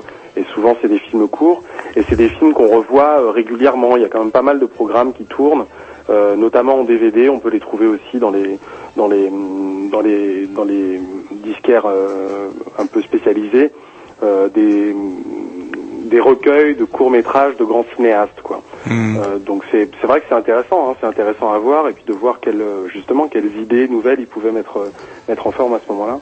Qu'est-ce qu'est-ce qu'il y a comme distribution, autrement comme réseau de distribution pour les, les courts métrages des, des, à, travers les festivals Comment Les euh, festivals, bah, les télévisions et les festivals, c'est vraiment les deux les deux endroits où on peut où on peut voir du court métrage. Alors Travelling euh, à Rennes, c'est un festival qui aime bien ça, donc euh, qui, qui permet vraiment de voir beaucoup de courts métrages. Vous avez la chance en, en à Rennes d'avoir une chaîne de télévision qui s'appelle TVRN 35, qui est extrêmement dynamique en termes de production de courts métrages et notamment envers les producteurs euh, euh, bretons, pas uniquement, mais c'est vrai qu'ils sont c'est une chaîne qui soutient beaucoup et qui arrive à, à trouver euh, des astuces pour vraiment aider les productions ou en, ou en, en, pouvant euh, acheter euh, les films, donc en, en finançant la, la production des films ou en offrant des prestations de matériel, etc. Et euh, beaucoup de régions de France envient TVRN parce que, enfin, envient le fait que d'avoir TVRN comme partenaire parce que c'est vraiment une chaîne très dynamique. Donc vous pouvez la regarder. Il y a, il y a très régulièrement du court métrage sur cette chaîne de télévision. Vous faites bien de le signaler parce que c'est vrai que moi, qui étais Vérène, euh, c'est vrai que j'ai pas forcément le réflexe de, de regarder euh, cette chaîne. Mais imaginons que c'était une actu euh, absolument locale, on vient de repeindre les murs. euh, Oui, avec euh, vous savez des journalistes qui ont des coudes, au- des, des, des pièces au coude parce qu'ils ont les, les vestes usées. Et finalement, vous dites que- faire toi Bretagne en plus pauvre. Et, finalement, euh, vous dites que c'est quand même euh, TVRN, on est plutôt bien nantis si on cherche un petit peu entre. euh, Ah ben par, par rapport au reste de par rapport au reste des au reste des régions de France, euh, la Bretagne d'abord est vraiment une terre de courts métrages. Il y a énormément de courts métrages qui se tournent en Bretagne et qui sont et qui sont et qui sont produits en Bretagne. Et, et, et en termes de diffusion, donc vraiment cette TVRN permet vraiment à, à ces films ensuite d'être diffusés. Alors c'est vrai qu'un des problèmes, c'est que pour les chaînes de télévision locales, euh, le, le- le- la, la grille de programme, elle peut être fluctuante. Quoi. On ne sait jamais trop à quelle heure, quand, euh, etc. Et que malgré tout, c'est l'information qui va primer. Donc on tombe pas forcément dessus. Ah ouais. Mais, euh, mais il faut le savoir, quoi. Il faut regarder un peu les programmes, les grilles, sur les, sur les sites internet également. Ah bah justement, Euh, je vais en, euh, vous en parler justement. Est-ce qu'il y a un circuit internet euh, Ah ben sur ah ben là, là en termes de en termes de diffusion de de cours internet est un euh, C'est une mine. voilà fourmi fourmi de choses. C'est une nébuleuse qu'on a du mal à qu'on a du mal à capter. Si vous, par exemple, vous, est-ce que vous allez traîner sur le, vos yeux sur le net euh, et re- essayer de repérer des trucs qui vous non plaisent franch- franchement honnêtement je le fais pas parce que parce qu'on n'a pas le temps. On n'a pas le temps de regarder tout ce qui se passe euh, ou alors on se laisse embarquer et puis c'est ce qu'on cherchait est perdu mais il y a des il y a des gens qui alors ça c'est des nouveaux métiers des chercheurs de talent sur internet Ah, qui ont passé leur vie à regarder, à essayer de trouver des, des nouveaux euh, des nouveaux talents, des nouveaux artistes, euh, des nouvelles manières de raconter des histoires. Donc ça c'est assez intéressant quoi. C'est un métier qui est c'est un métier qui est nouveau mais qui vaut vraiment le coup. Mais il y a quand même des, des, des gens qui aujourd'hui sont sont très reconnus, qui ont été découverts sur internet de manière euh, parfois bizarre, impromptue et, et etc. Mais mais c'est vrai que c'est vraiment une terre de nouvelles créations, souvent produites par contre avec des moyens euh, ridicules, voire aucun moyen. Mais euh, mais en tout cas pour repérer des gens, c'est un endroit intéressant. Je le fais pas parce qu'on a vraiment déjà beaucoup de travail avec les films qu'on a en production pour aller dénicher quelque chose qui pourrait nous plaire, contacter la personne, le rencontrer. Enfin voilà, c'est des c'est des choses qui sont complexes. Mais je vous dis, euh, il y a des métiers qui se lancent, il y a sûrement des vocations à, à, à rencontrer sur le web, quoi. C'est sûr.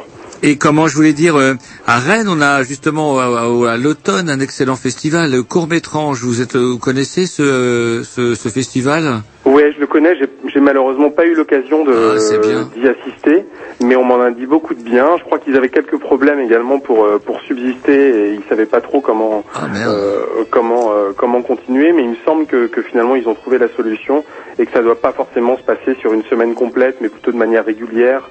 Euh, Je pense deux ou que ce trois soirées mieux. par mois ou des Ouais. choses comme ça. Ouais, Mais c'est vachement bien, ouais. C'est une super initiative. euh, et puis, et puis là, on découvre des choses intéressantes parce que le grand, leur grand talent, c'est d'aller chercher des, des films qu'on qu'on qu'on n'a pas l'occasion de voir et qui racontent des choses un peu différemment de ce qu'on a l'habitude de voir, quoi. Qui sont vraiment pas dans le formatage euh, habituel. Donc, euh, donc ça, c'est bien. Non, en plus, c'est un festival qui commence à avoir une, une certaine renommée euh, en France. C'est bien. Hein. Ouais, avec des affiches qui sont superbes. Je sais pas si vous avez vu la dernière avec cette, euh, une- je sais pas, une Non, tête de jeune vu. fille qui est, comment il suce un cornet de glace et à la tête du, en haut, au lieu du cœur de la glace, il y a une espèce de poulpe qui sort sur son Ouais, fait tentacule. peur.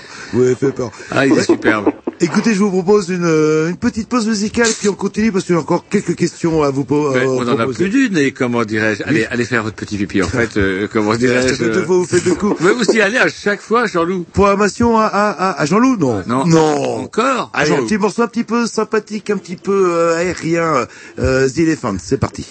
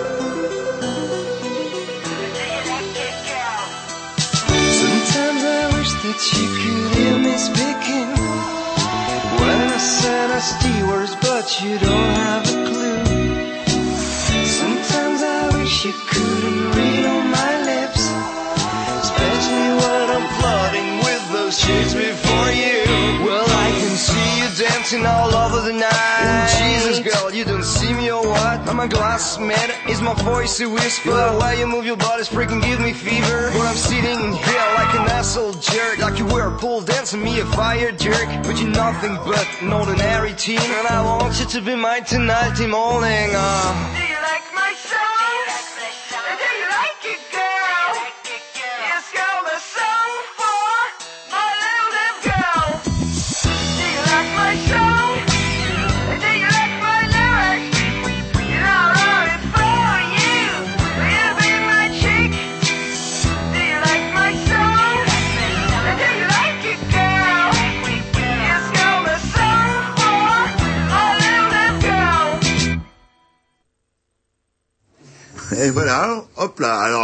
Alors, que Tom reprend en main la technique, euh, nous sommes toujours en compagnie de Fred Premel de la société Tita, euh, donc euh, qui produit euh, des courts métrages, dans une société qui a été euh, créée en 2006. Et justement, j'aurais voulu savoir, donc vous créez vos sociétés avec euh, votre partenaire.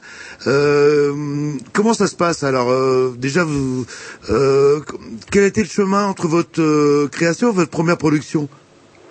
Euh, alors en fait, la première production a entraîné la création, en fait. C'est-à-dire qu'il était euh, pour nous pas question de créer la société, tout beau, tout joli, d'avoir des bureaux, un téléphone qui marche, un numéro de téléphone, une carte de visite, et puis Et euh, une secrétaire s'asseoir et de se dire tiens, bah, une secrétaire c'est obligé, pas Ah. payé évidemment. Ah, c'est encore meilleur. Euh, mais de se dire euh, à ce moment-là, de s'asseoir, bon, bah quel film on va faire, quoi.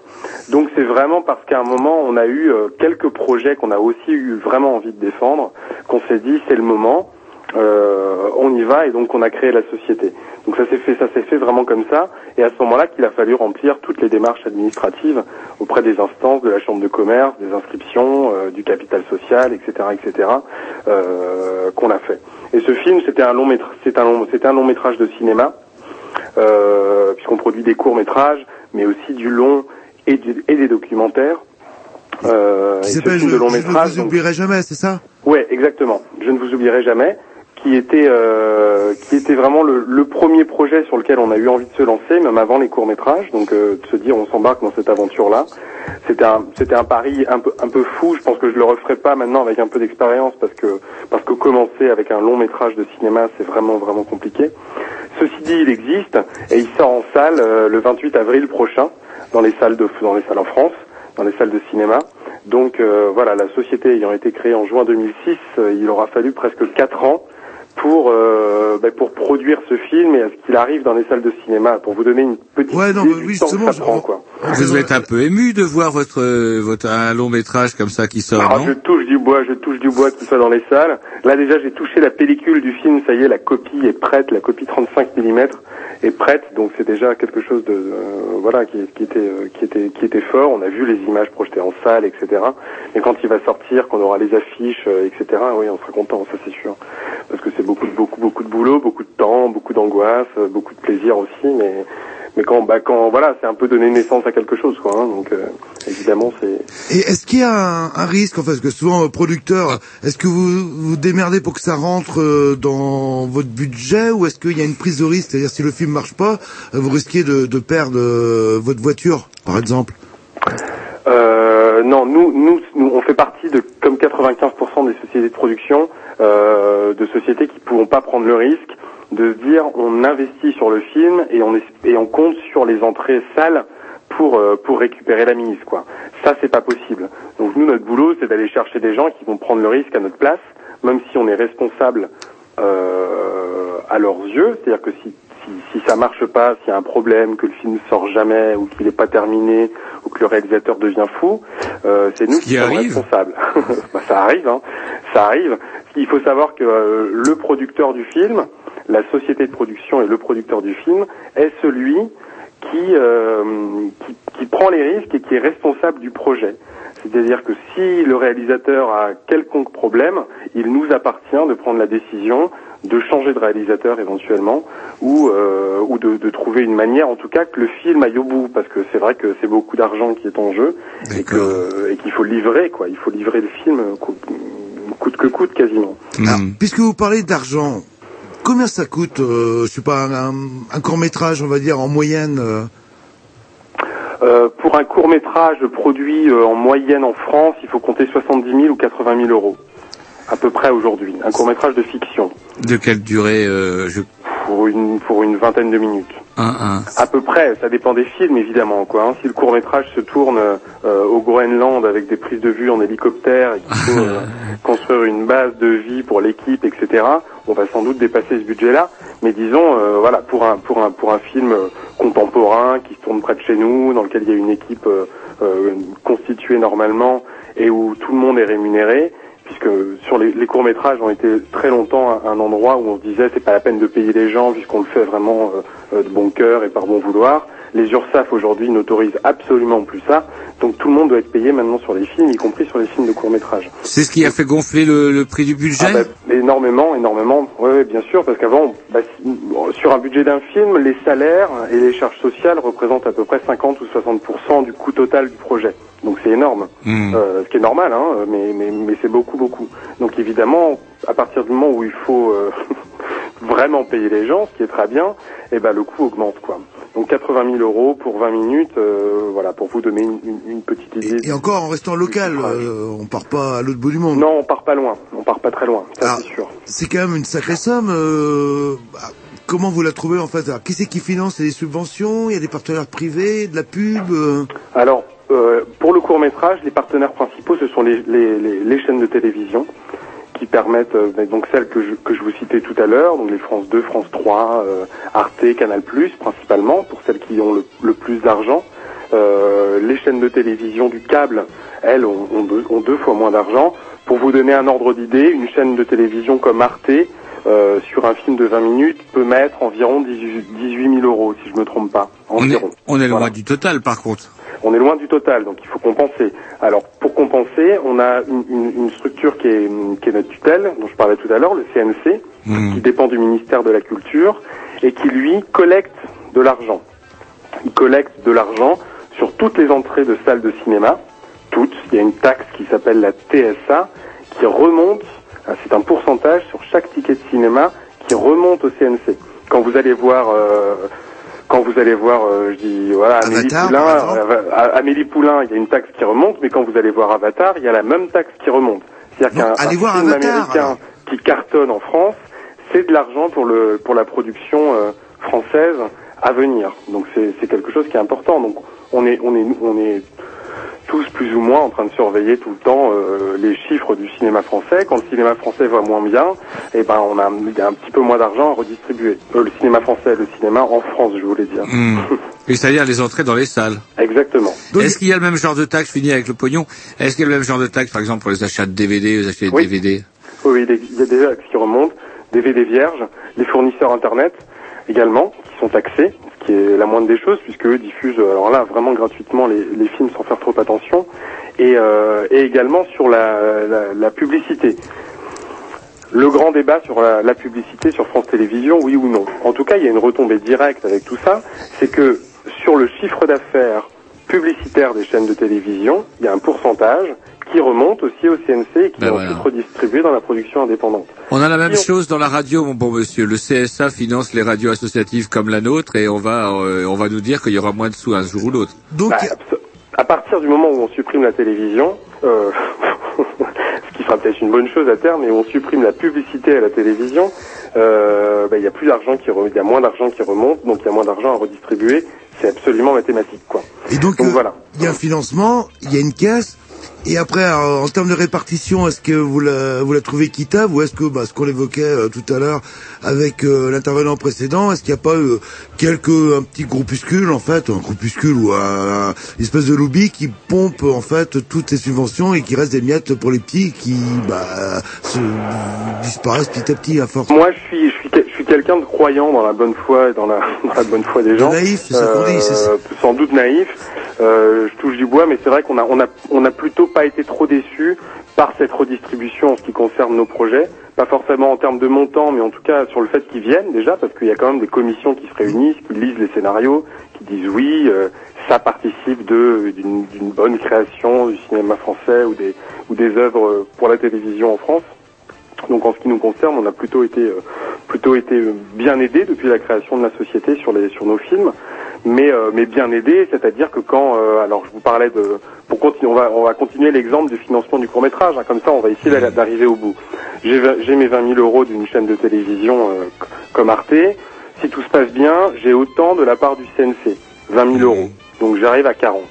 Il faut savoir que le CNC donne aussi de l'argent à un Navarro, par exemple, produit par TF1, euh, mais il va pas avoir 20 000 euros Navarro, il va avoir 800 000 euros, par exemple. C'est des sommes qui n'ont rien à voir. Il mange beaucoup aussi, Roger Hanin. Si je me hein. rappelle d'un chanteur, Yvan Rebroff, il s'appelait, un poulet par jour. C'est grave, ça. Mais euh, mais voilà, mais en même temps, ça génère aussi beaucoup plus d'argent et de retombées publicitaires. Donc c'est normal qu'ils touchent une plus grande part. C'est c'est aussi mathématique. Après, moi je suis pas dans les, je suis pas du tout dans les dans les confidences et je je peux pas exactement euh, vous expliquer comment et qui décide des des, attributions euh, pour tel ou tel projet. euh, et des règlements, parce que tout- il y a quand même beaucoup de règlements et d'administratifs qui, encadrent tout ça, bien sûr mais euh, j'ose espérer que c'est fait de manière euh, honnête, sincère et, intègre. Il y a les lobbies qui sont importants, c'est les lobbies télé et le lobby cinéma, parce que comme c'est dans la même caisse, à un moment il y a évidemment les producteurs qui travaillent pour le cinéma et pour le long métrage dans les salles de cinéma qui disent on en veut plus, et les producteurs qui travaillent plutôt pour la télévision et puis maintenant ça commence à venir pour internet qui disent nous aussi on en veut plus quoi.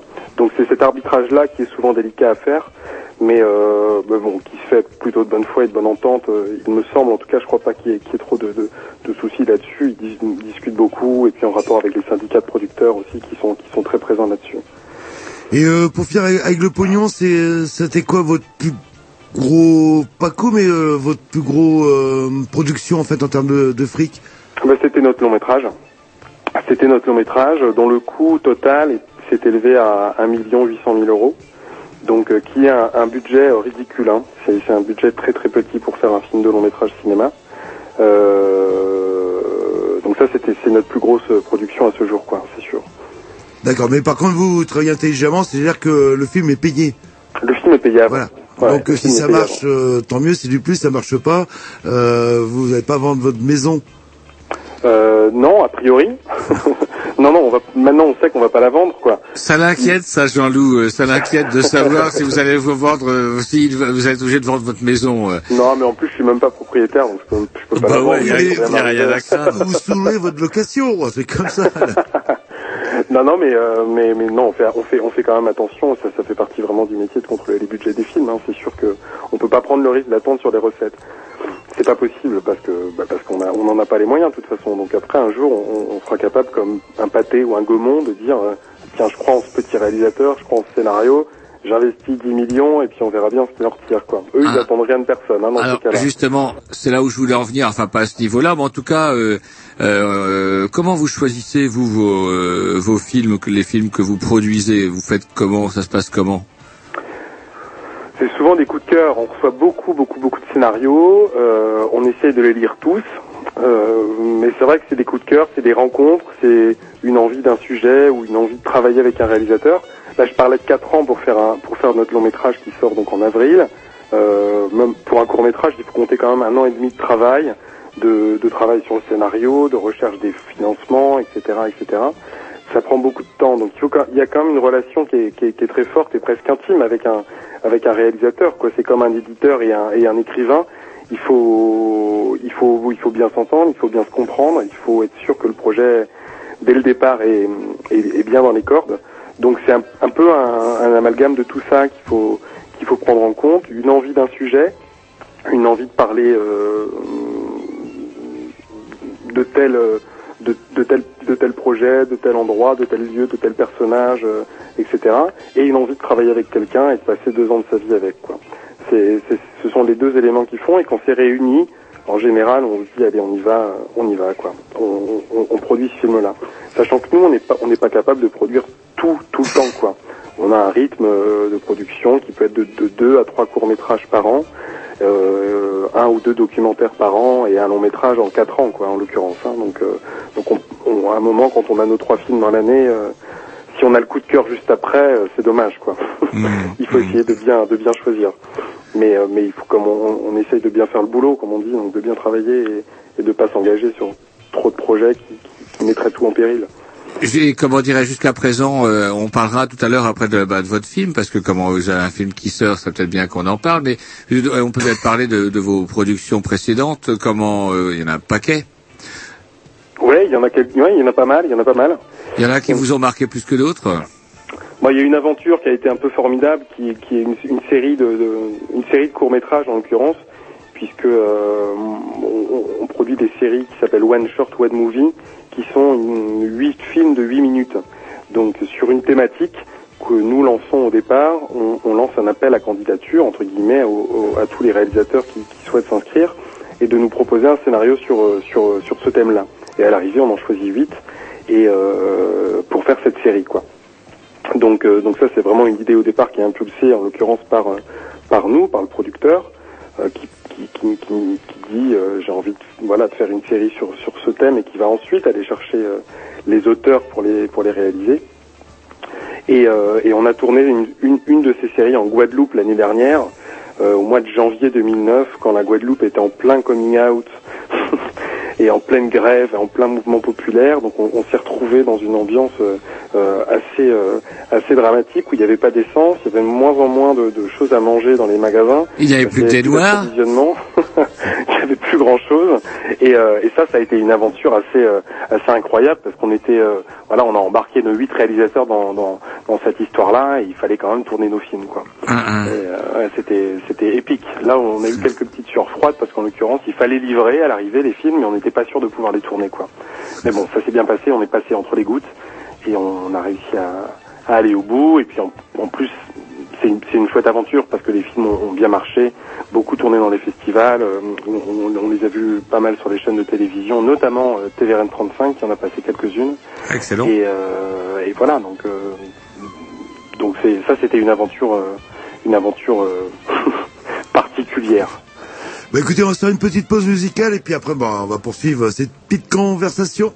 À tout de suite, programmation à Roger Roux, ça va ramoner ça avec des Ah, même pas, bah justement, c'est les riffs rifles. Ah, c'est Les rifles, mais c'est un morceau un peu sweet, tiens, que je vous dédicace, puisque vous aimez bien les choses un petit peu, un petit peu douces avec, allez, vous vous imaginez au coin du feu avec un, un garagiste spécialisé dans les, dans les gros cubes.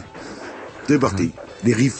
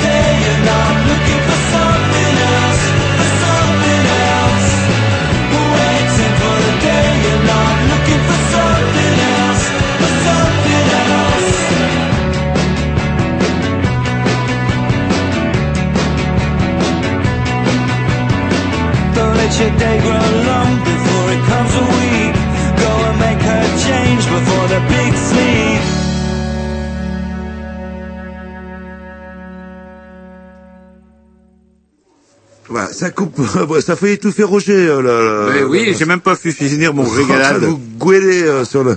Mais c'est un régalade tout mou que j'avais caché, non pas Mais dans bio, ma... mais bio. Par Voilà. contre, là. Non, régalade bio, c'est pas très bio. On est toujours avec Fred. Voilà, de Tita Productions, euh, basée à Marseille, euh, qui fait un peu dans le court métrage, qui aimerait bien sûrement se développer. Et qui fait surtout également, j'aimerais bien, bah, qui fait un peu dans le court métrage et qui le dit le 10 mars, c'est bien ça. Le 10 mars, non, le, euh, ça dépend ce que, ce que vous allez demander, mais... Si c'est pour le long métrage, 28 qui avril. sort quand Le 28 avril. Voilà, le 28 avril. Mais je sais pas si on aura l'occasion de vous avoir à l'antenne d'ici là. Ah, j'en serais ravi, j'en serais ravi. En tout cas, je sais pas, est-ce qu'on peut parler un peu de, de, de ce projet-là euh, Je sais pas. Bah oui, c'est important parce qu'en plus c'était le premier projet qu'on a qu'on a développé et produit au sein de la société. Euh, c'est donc le film s'appelle Je ne vous oublierai jamais. C'est le cinquième long métrage d'un réalisateur qui s'appelle Pascal Canet, qui n'a rien à voir avec Guillaume, euh, et qui euh, et qui nous a proposé ce film notamment parce qu'il se déroulait en partie à Marseille. Euh, alors c'était un film, c'est un film d'époque. C'est un film qui raconte l'histoire d'une famille euh, juive polonaise qui, qui cherche à fuir l'Europe en 1942. C'est une période qui sentait pas très bon et qui passe par Marseille, qui était à l'époque une grande ville de transit. Mon Dieu. Euh, pour partir vers la- vers l'Amérique latine, les plus cultivés euh, auront entendu parler de Varian Fry, euh, qui était euh, vraiment le, le, le, le- le maître d'œuvre de tous ces départs vers, vers l'Amérique ou vers l'Amérique latine, Et surtout, notamment à partir de Marseille. et surtout de la rafle du grand du, du vieux port, c'est ça dont, dont ouais, vous qui a parlez eu- absolument, qui a eu lieu. Alors, plus, c'est une grande histoire, ça, parce qu'on on- on apprend dernièrement que c'était peut-être à cause d'une opération immobilière C'est avec euh, avec euh, le, le, le- concours de, de la police et, et de la préfecture que la ville a été rasée et pas du tout euh, et pas du tout à cause de, des forces allemandes qui étaient là. Donc c'était c'est assez chouette. C'est tout le quartier du Panier qui a été qui a été rasé à l'époque, qui, le- qui était le plus vieux quartier de Marseille et, et où on pensait qu'il y avait le plus de résistants et de gens qui étaient euh, euh, contre la présence. De la de la France euh, fichiste de l'époque. Hmm. Et donc, ouais, c'est gigantesque rafle. Et le film se déroule pendant ces- cette rafle-là? Non, c'est juste avant la rafle. C'est juste avant. On est encore en, en zone libre vraiment. On peut circuler. Euh, D'ailleurs, donc cette famille arrive depuis euh, depuis euh, depuis la Pologne via Bruxelles et, et- et essaye par contre de trouver des billets, des billets de bateau, des visas pour partir en Argentine. Et donc on- on- le réalisateur raconte cette histoire-là qui est inspirée de l'histoire qu'a vécu son père euh, à l'époque, qui, qui a essayé de faire partir sa famille, euh, sa famille vers l'Argentine. Donc euh, donc c'est une histoire qui est pas une comédie. euh, On mais imagine bien. ouais. mais en tout cas, c'est une, une nouvelle manière de parler de cette période, aussi de, de, de, dé- de déculpabiliser beaucoup de beaucoup de choses, euh, notamment par rapport au, à, l'arrivée de, cette famille euh, juive qui arrive, puisqu'au final, je ne veux pas raconter la fin, mais mais euh, c'est vrai que le, le, le grand cas de conscience du personnage principal qui est interprété par Rudy Rosenberg, c'est j'aurais dû m'en occuper plus tôt, j'aurais pas dû attendre euh, que que la Pologne soit soit dans cet état-là et que ma famille risque de partir dans les camps. Et donc c'est surtout un problème de culpabilité par rapport à par rapport à sa famille à qui il avait fait la promesse qu'il n'a pas tenue de les faire venir en France plus tôt. Et euh, donc c'est une, une vraie histoire de famille sur un sur un contexte euh, dramatique de l'époque, mais qui euh, qui, ra- qui donne une- qui raconte cette histoire d'une manière nouvelle et avec un, un regard neuf, actuel. C'est ce qui nous a intéressé dans le projet, quoi. Et ce film-là, euh, il va être, on va pouvoir le voir à Rennes éventuellement? Mais j'espère bien, on est en train de se battre là en ce moment avec les salles de cinéma. La distribution euh, des films en France est, est assez, assez hargneuse en ce moment. Il y a beaucoup de films qui sortent, donc il faut trouver sa place. On sait qu'on va sortir au 14 à Nantes, alors je suis désolé, c'est pas en Bretagne. Et, euh, et puis à Rennes, on espère bien que, que l'Arvor ou le Ciné TNB au moins pourront, pourront prendre, prendre le film. Euh, on est en train d'attendre, là ce sont vraiment les, en ce moment les, négo- les vraies négociations qui me dépassent moi, puisque là c'est le travail du, du distributeur qui lui est chargé de vendre le film aux exploitants. Donc, euh, donc on est en train de, de croiser les doigts pour que tout se passe bien, mais oui, on peut, on peut penser que, que le film sera visible. Il devrait être à Session Sévigné, en tout cas, aussi au cinéma Le Sévigné, qui est une salle euh, pas assez connue, mais auquel je vous encourage à, à aller. Et je suppose que l'exploitant, lui, il est prêt à prendre de risques ou trop de risques. Bah, c'est ça, c'est-à-dire que l'exploitant, lui, c'est vraiment un exploitant, quoi. Hein. C'est un, c'est un, un commerçant de films, donc, euh, donc il- si les films sont plus porteurs sur, sur la même date de sortie, l'exploitant, il va avoir tendance à aller sur les films qui sont plus porteurs pour lui. C'est, de bonne guerre. au distributeur d'essayer de lui expliquer que ce film est porteur et que et que s'il prend celui-là, il en aura un autre plus porteur encore plus tard, etc., etc. Ça, c'est des négociations de vraiment des négociations de, de marchands entre eux, quoi. hein. Mais euh, mais c'est c'est vraiment un c'est vraiment compliqué, quoi. Et vraiment en ce moment, c'est une période difficile parce qu'on produit beaucoup de films.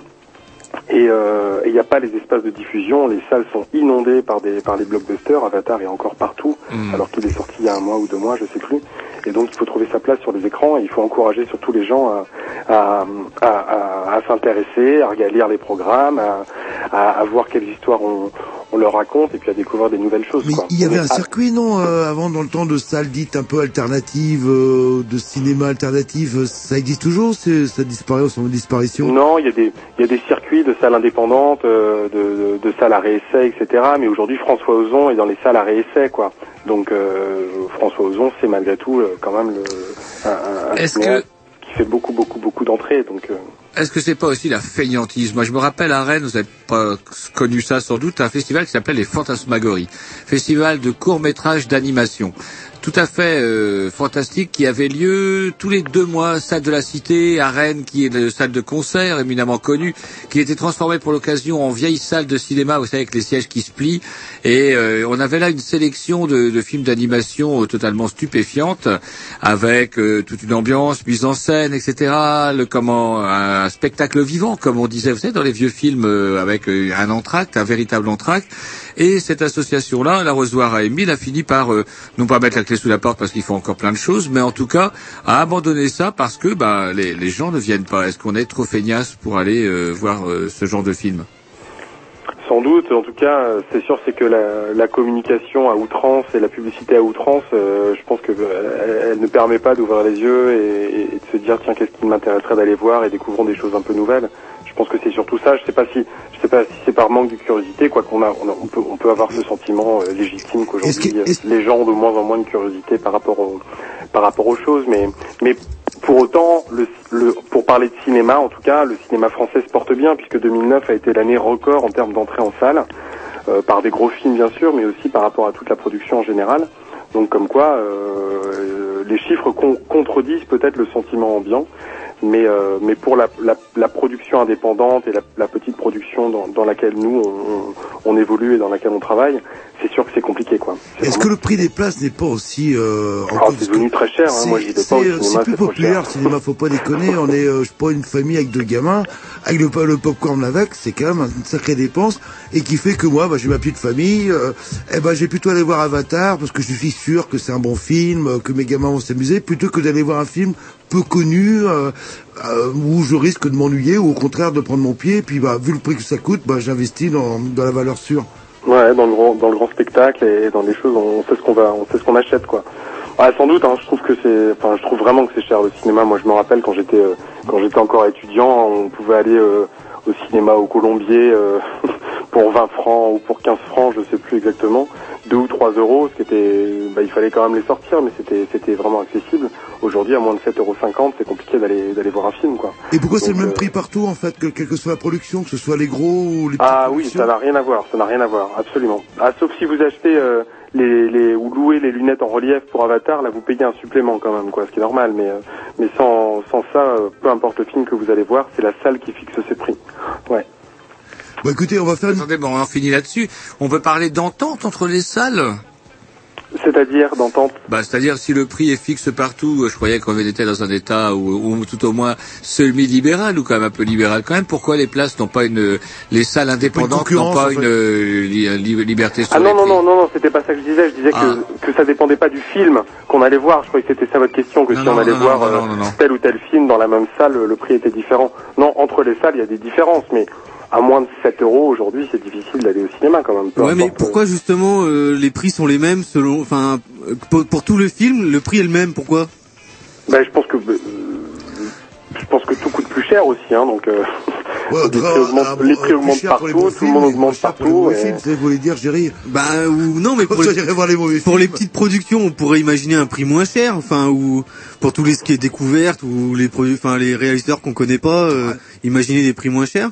Ouais, mais euh, pour inciter les gens à aller les voir, ça faudrait le proposer. Je suis pas sûr que les que les distributeurs euh, accepteraient le, accepteraient le deal, ou alors ils prendraient, ils distribueraient pas des films euh, qui leur apportent euh, moins d'argent. Je pense que ça, ça serait encore plus dramatique, à mon avis, de, de de de faire une variation en fonction des films. Parce que si ça leur apporte moins, ils ont aucun intérêt à le faire. Ils vont ils vont prendre les films qui leur apportent le plus. Quoi, Sur mais ils auraient plus de monde à venir quand même. Ouais, mais ils auraient moins de monde sur les gros films du coup. Enfin, business, le, business. le cal- le calcul est compliqué quoi. Pourquoi pas, mais mais il faudrait euh, bien Alors, encadrer ça. Puisqu'on parle de calcul, c'est quoi, euh, par exemple, la proportion entre ce qui, ce que prend la salle de cinéma, ce que prend le, le producteur, ce que prend, euh, ce que touchent les acteurs, enfin peut-être pas les acteurs, mais c'est quoi la proportion, vous le savez? Euh, je peux pas vous la dire de 10 tête. euros, par Ce qui- exemple. ce qui- en, en général, la, la salle, le- l'exploitant, la salle de cinéma garde aux alentours de, de, de, de 20 ou 25% du prix du billet. Mhm. Euh, ce qui remonte au distributeur euh, doit représenter euh, ben, la différence. Hein. Si on enlève aussi les taxes, donc il y a la TVA, la TSA dont je vous parlais qui remonte au CNC, etc. Le distributeur doit récupérer euh, euh, 50 ou 60% du prix du billet. Il prend sa marge, il prend sa commission, et ce qui redescend chez, chez le producteur qui lui doit payer ensuite le réalisateur, les comédiens qui ont des retombées, etc., etc., avoisine aux alentours de 15%, donc c'est vraiment pas beaucoup. Et ce qui reste à l'arrivée au producteur, c'est encore moins, puisque sur sa part, il doit aussi payer les gens qui ont travaillé pour lui, quoi. C'est vous qui touchez le moins, en fait, là-dessus. Ah ben ouais, on touche, on touche vraiment, on touche vraiment pas beaucoup. Ceci dit, on, ben on- c'est nous qui avons fabriqué le budget du film avant, donc on- c'est pour ça vraiment qu'on essaye de, de se payer avant. C'est aussi pour ça que les gros groupes, les grandes euh, sont à la fois producteurs et distributeurs, voire euh, exploitants dans le cadre de, de, de, de- sociétés comme Gaumont, Pathé ou MK2 qui contrôlent l'entièreté de la chaîne production, distribution, exploitation. Donc là, c'est pactole quoi. C'est pactole pour eux, pour les films sur lesquels ils sont engagés complètement. Mais nous, c'est pas notre cas. On fait juste de la production, donc euh, voilà, on est, on est presque au bout de la, presque les derniers de la chaîne, quoi, c'est sûr. Écoutez, je vous propose une dernière pause musicale parce que l'heure tourne euh, avec euh, ben, un morceau que vous avez demandé. C'est c'est la maman et la putain de de Diabologum. Diabologum. C'est parti.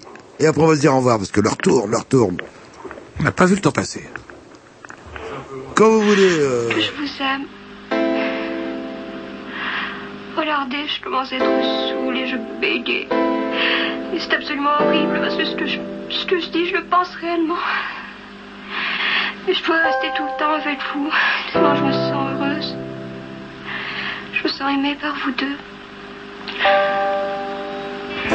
Et l'autre qui me regarde avec ses yeux en couille de mythe d'un air sournois en pensant Oui, ma petite, tu peux tout causer, mais je t'aurai. Je vous en prie, Alexandre, je joue pas la comédie, mais qu'est-ce que vous croyez? Moi, il n'y a pas de pute. Pour moi, fille qui se fait baiser par n'importe qui, qui se fait baiser n'importe comment n'est pas une pute. Pour moi, il n'y a pas de pute, c'est tout. Tu peux sucer n'importe qui et faire baiser par n'importe qui, tu pas une pute. D'accord. Il n'y a pas de pute sur Terre, putain, comprends-le. Et tu le comprends certainement. La femme qui est mariée, qui est heureuse, et qui rêve de se faire baiser par n'importe qui, par, par le patron de son mari, ou par je ne sais quel acteur ou par son crémier, ou par son plombier, que c'est une pute. Il a pas de putain. Mais qu'est-ce que ça veut dire, putain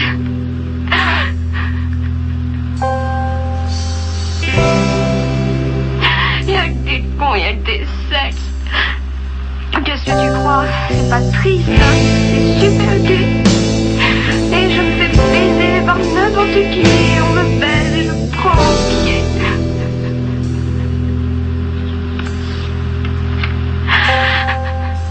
Pourquoi est-ce que vous accordez autant d'importance aux histoires de cul Le sexe? Tu m'abaisses bien, alors comme je t'aime. Il n'y a que toi pour me baiser comme ça.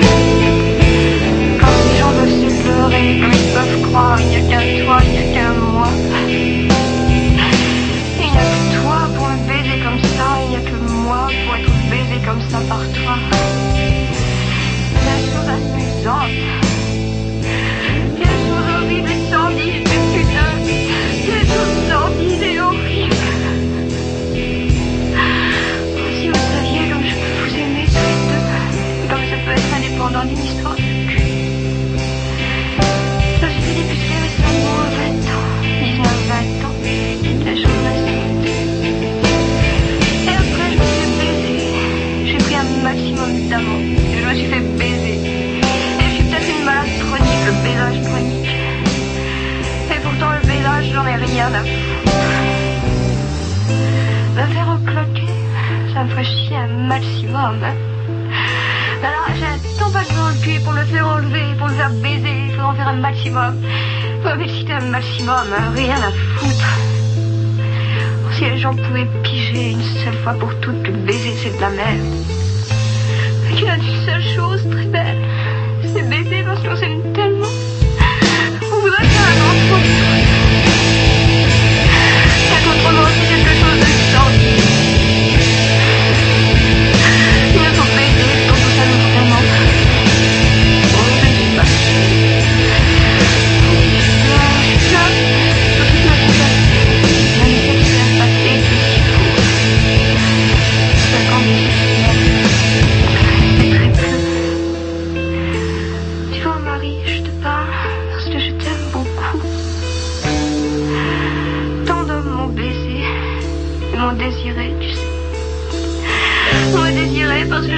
Que j'avais un gros cul qui peut être éventuellement désirable.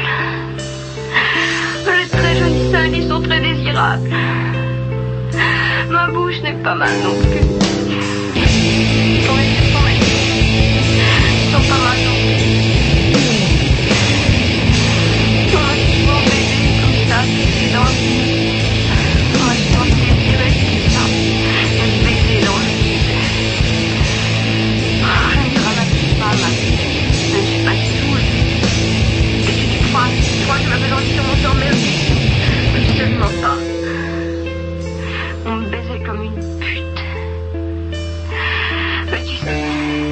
Qu'un jour, un homme viendra et m'aimera. Il me fera un enfant qu'il m'aimera. Et l'amour n'est valable que si on a envie de faire un enfant ensemble. Si on a envie de faire un enfant ensemble, pas. Un couple qui n'a pas envie de faire un enfant n'est pas un couple, c'est une merde, n'importe quoi, c'est une poussière.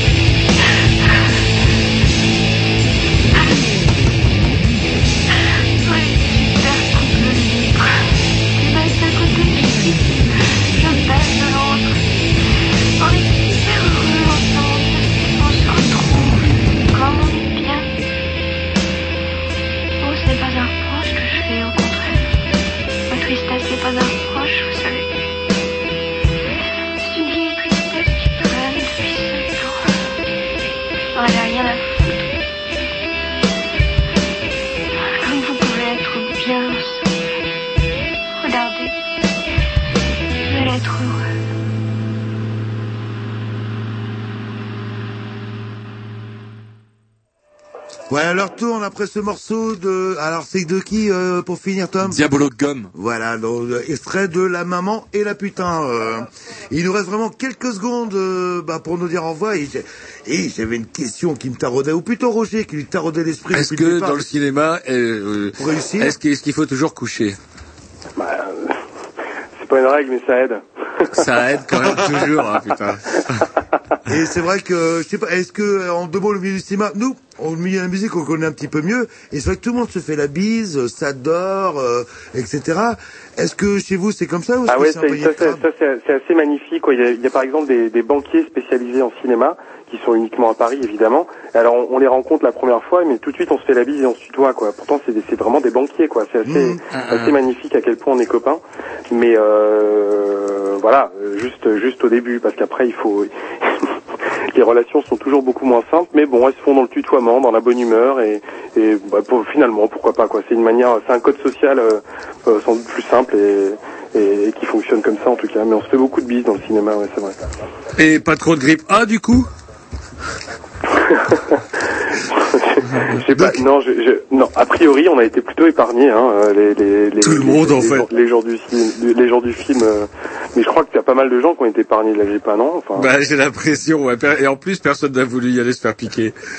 Donc euh, il va falloir qu'on conclue. euh, donc on était en compagnie de Fred de Tita Productions. Vous serez présent euh, pendant Travelling Ouais, on sera là au festival euh, justement bah, pour découvrir. euh, c'est Istanbul là le thème cette année. donc c'est- Istanbul. Istanbul. On sera présent au festival, ouais, pour rencontrer, et pourquoi pas rencontrer le réalisateur d'un- d'une de nos futures productions. Yes. C'est donc, euh, bah voilà, pour vous reconnaître, il suffit de venir de la part des grignoux. Vous dites, euh, si vous voulez, euh, vous êtes scénariste, acteur, etc., vous allez voir Fred et vous dites, c'est la part des grignoux, pas de problème, vous fait un contrat. Il va vous produire votre Bon, long par contre, métrage. il a dit que ça aidait. Je sais plus ce qui aidait déjà, les subventions ou, ou je ne sais plus trop quoi. Bon, écoutez, Fred, on vous souhaite euh, bon courage et euh, bonne chance pour la sortie euh, du film Je ne vous oublierai jamais. Et puis, euh, bah bientôt. Nous, on vous dit à bientôt aussi. euh, à bientôt, à bientôt, à bientôt. Je vous aime. Au revoir. Ah, je vous aime. À très bientôt. Au revoir. Merci, bonsoir, merci. Voilà. Au revoir.